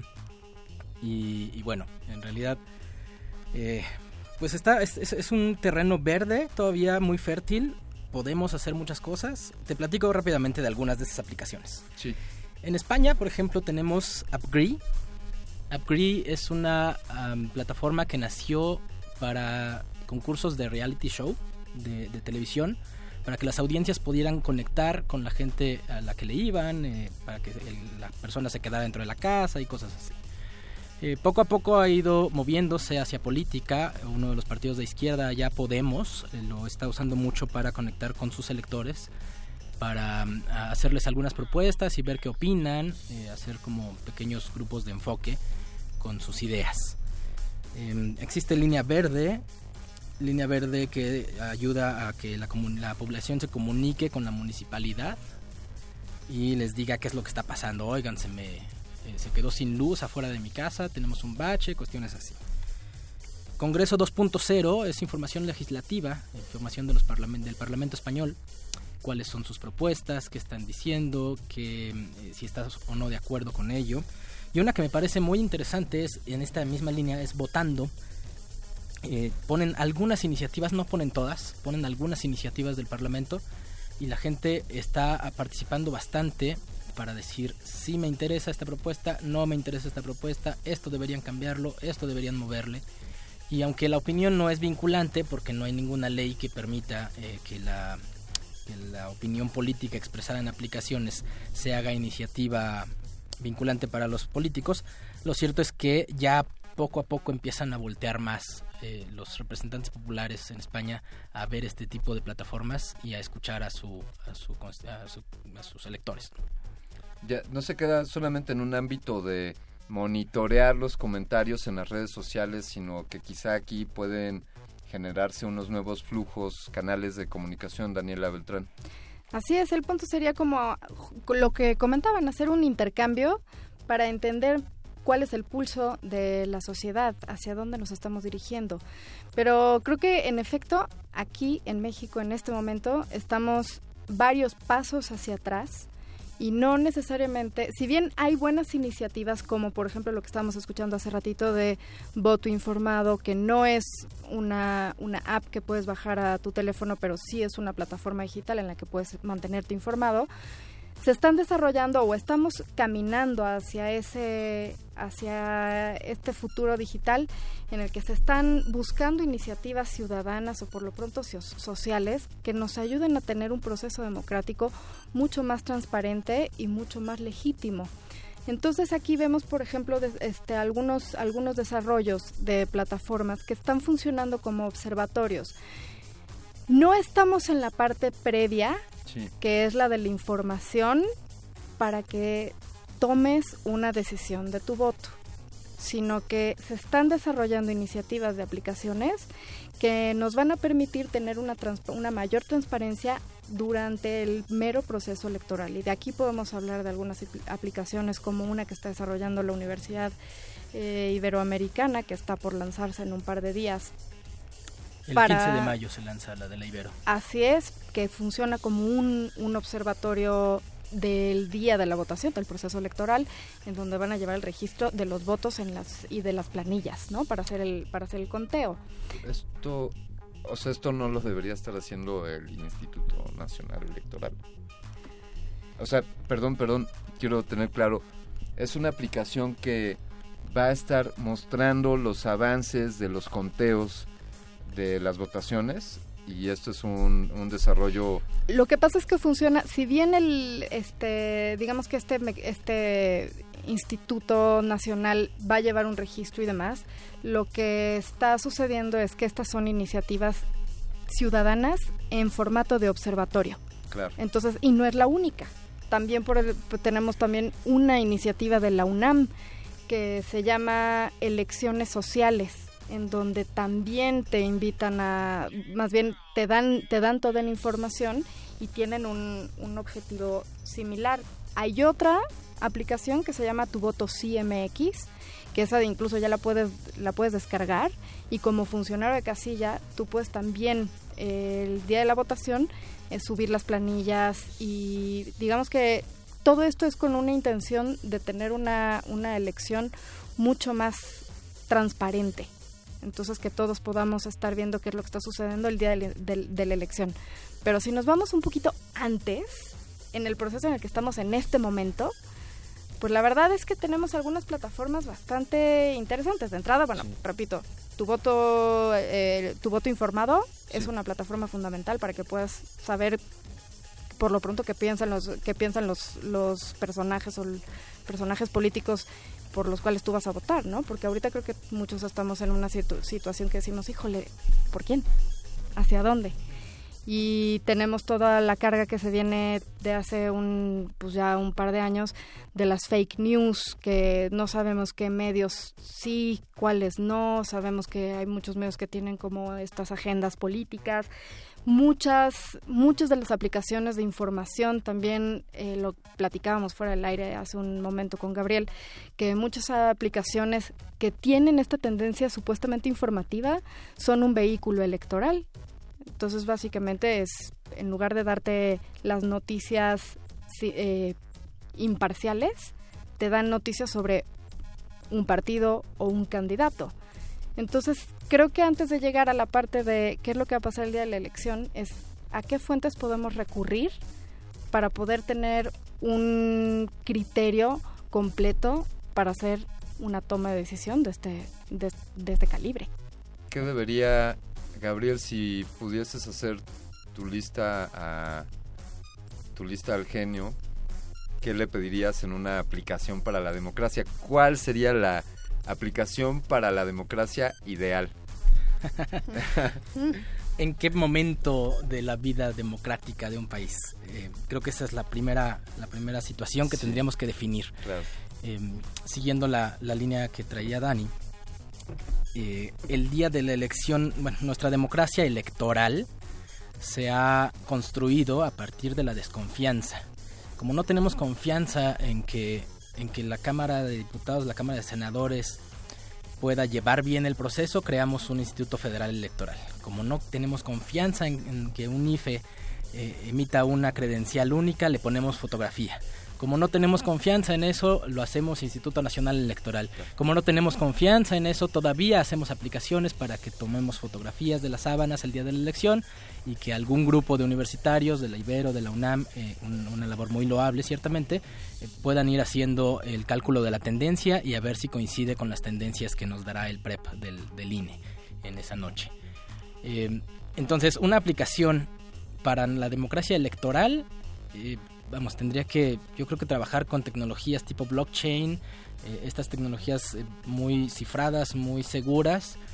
Tenemos que considerar también, tenemos que desconfiar también de este tipo de aplicaciones y ver qué tan seguras son a la hora de estar procesando los datos y procesando los resultados y si no alguien, eh, algún partido o algún candidato independiente o alguien va a hacer pues algún movimiento con esa, con esa data el día de la elección.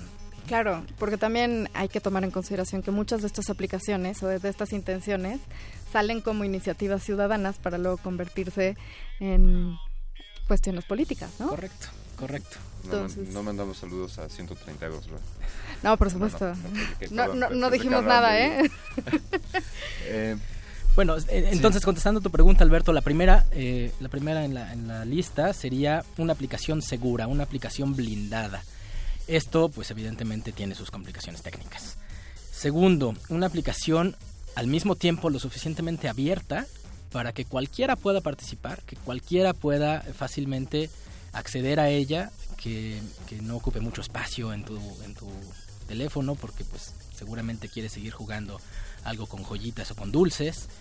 Entonces, em, algo que te permita estar en contacto con tus, con tus representantes, que te permita conocerlos, pero no desde una desde una base electorera, es decir, que, que, el político no te esté haciendo allí propaganda, sino que lo puedas conocer de forma más neutral. en fin, son, son muchas cuestiones muy complicadas. Ciertamente es una carta a un genio. ¿Cuáles, eh, ¿Cuáles podrían recomendarnos a un par de aplicaciones que puedan comentarle a nuestra audiencia como para traerlas en sus, en sus smartphones y que podamos elegir mejor? Pues mira, mexicanas hay muy pocas. Mexicanas está Pleno Ciudadano, que todavía está un poco en desarrollo, intenta hacer esto último que les comentaba, intenta eh, acercarte con, tu, con tus representantes populares, intenta acercarte con el Congreso. Eh, ¿Qué otra te podría decir? Elecciones presidenciales 2018 Muy bien. nos da un poco de información también. Está un poco desactualizada, pero ahí van. ¿Y la de jueguitos cuál era la buena? Ah, Bueno, hay muchos juegos. en eso definitivamente eh, hay, hay bastantes. Hay una que sacó SDP Noticias hace tiempo, se llama Disputazo Político.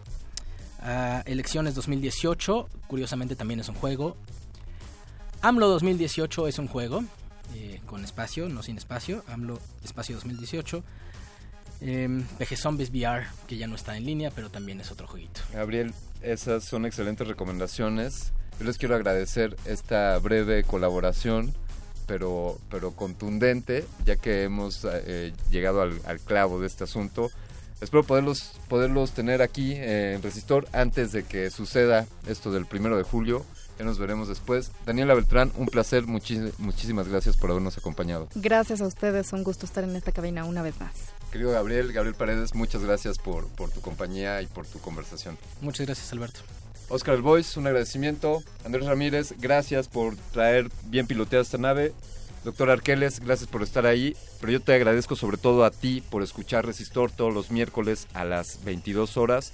Nos escuchamos aquí la próxima semana. Yo soy Alberto Candiani. Hasta la vista.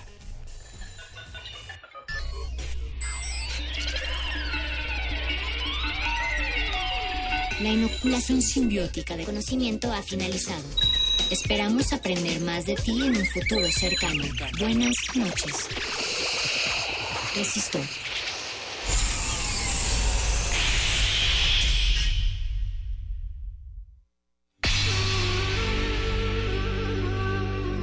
Por siglos nos hemos hecho escuchar. Nacimos como parte de esa inmensa mayoría. Hablar, Escuchar, debatir, proponer, cuestionar. está en nuestra naturaleza. instrumentos de conciencia de nuestro pueblo. Usamos el sonido porque atraviesa obstáculos. Muros, fronteras. Nosotros somos la resistencia.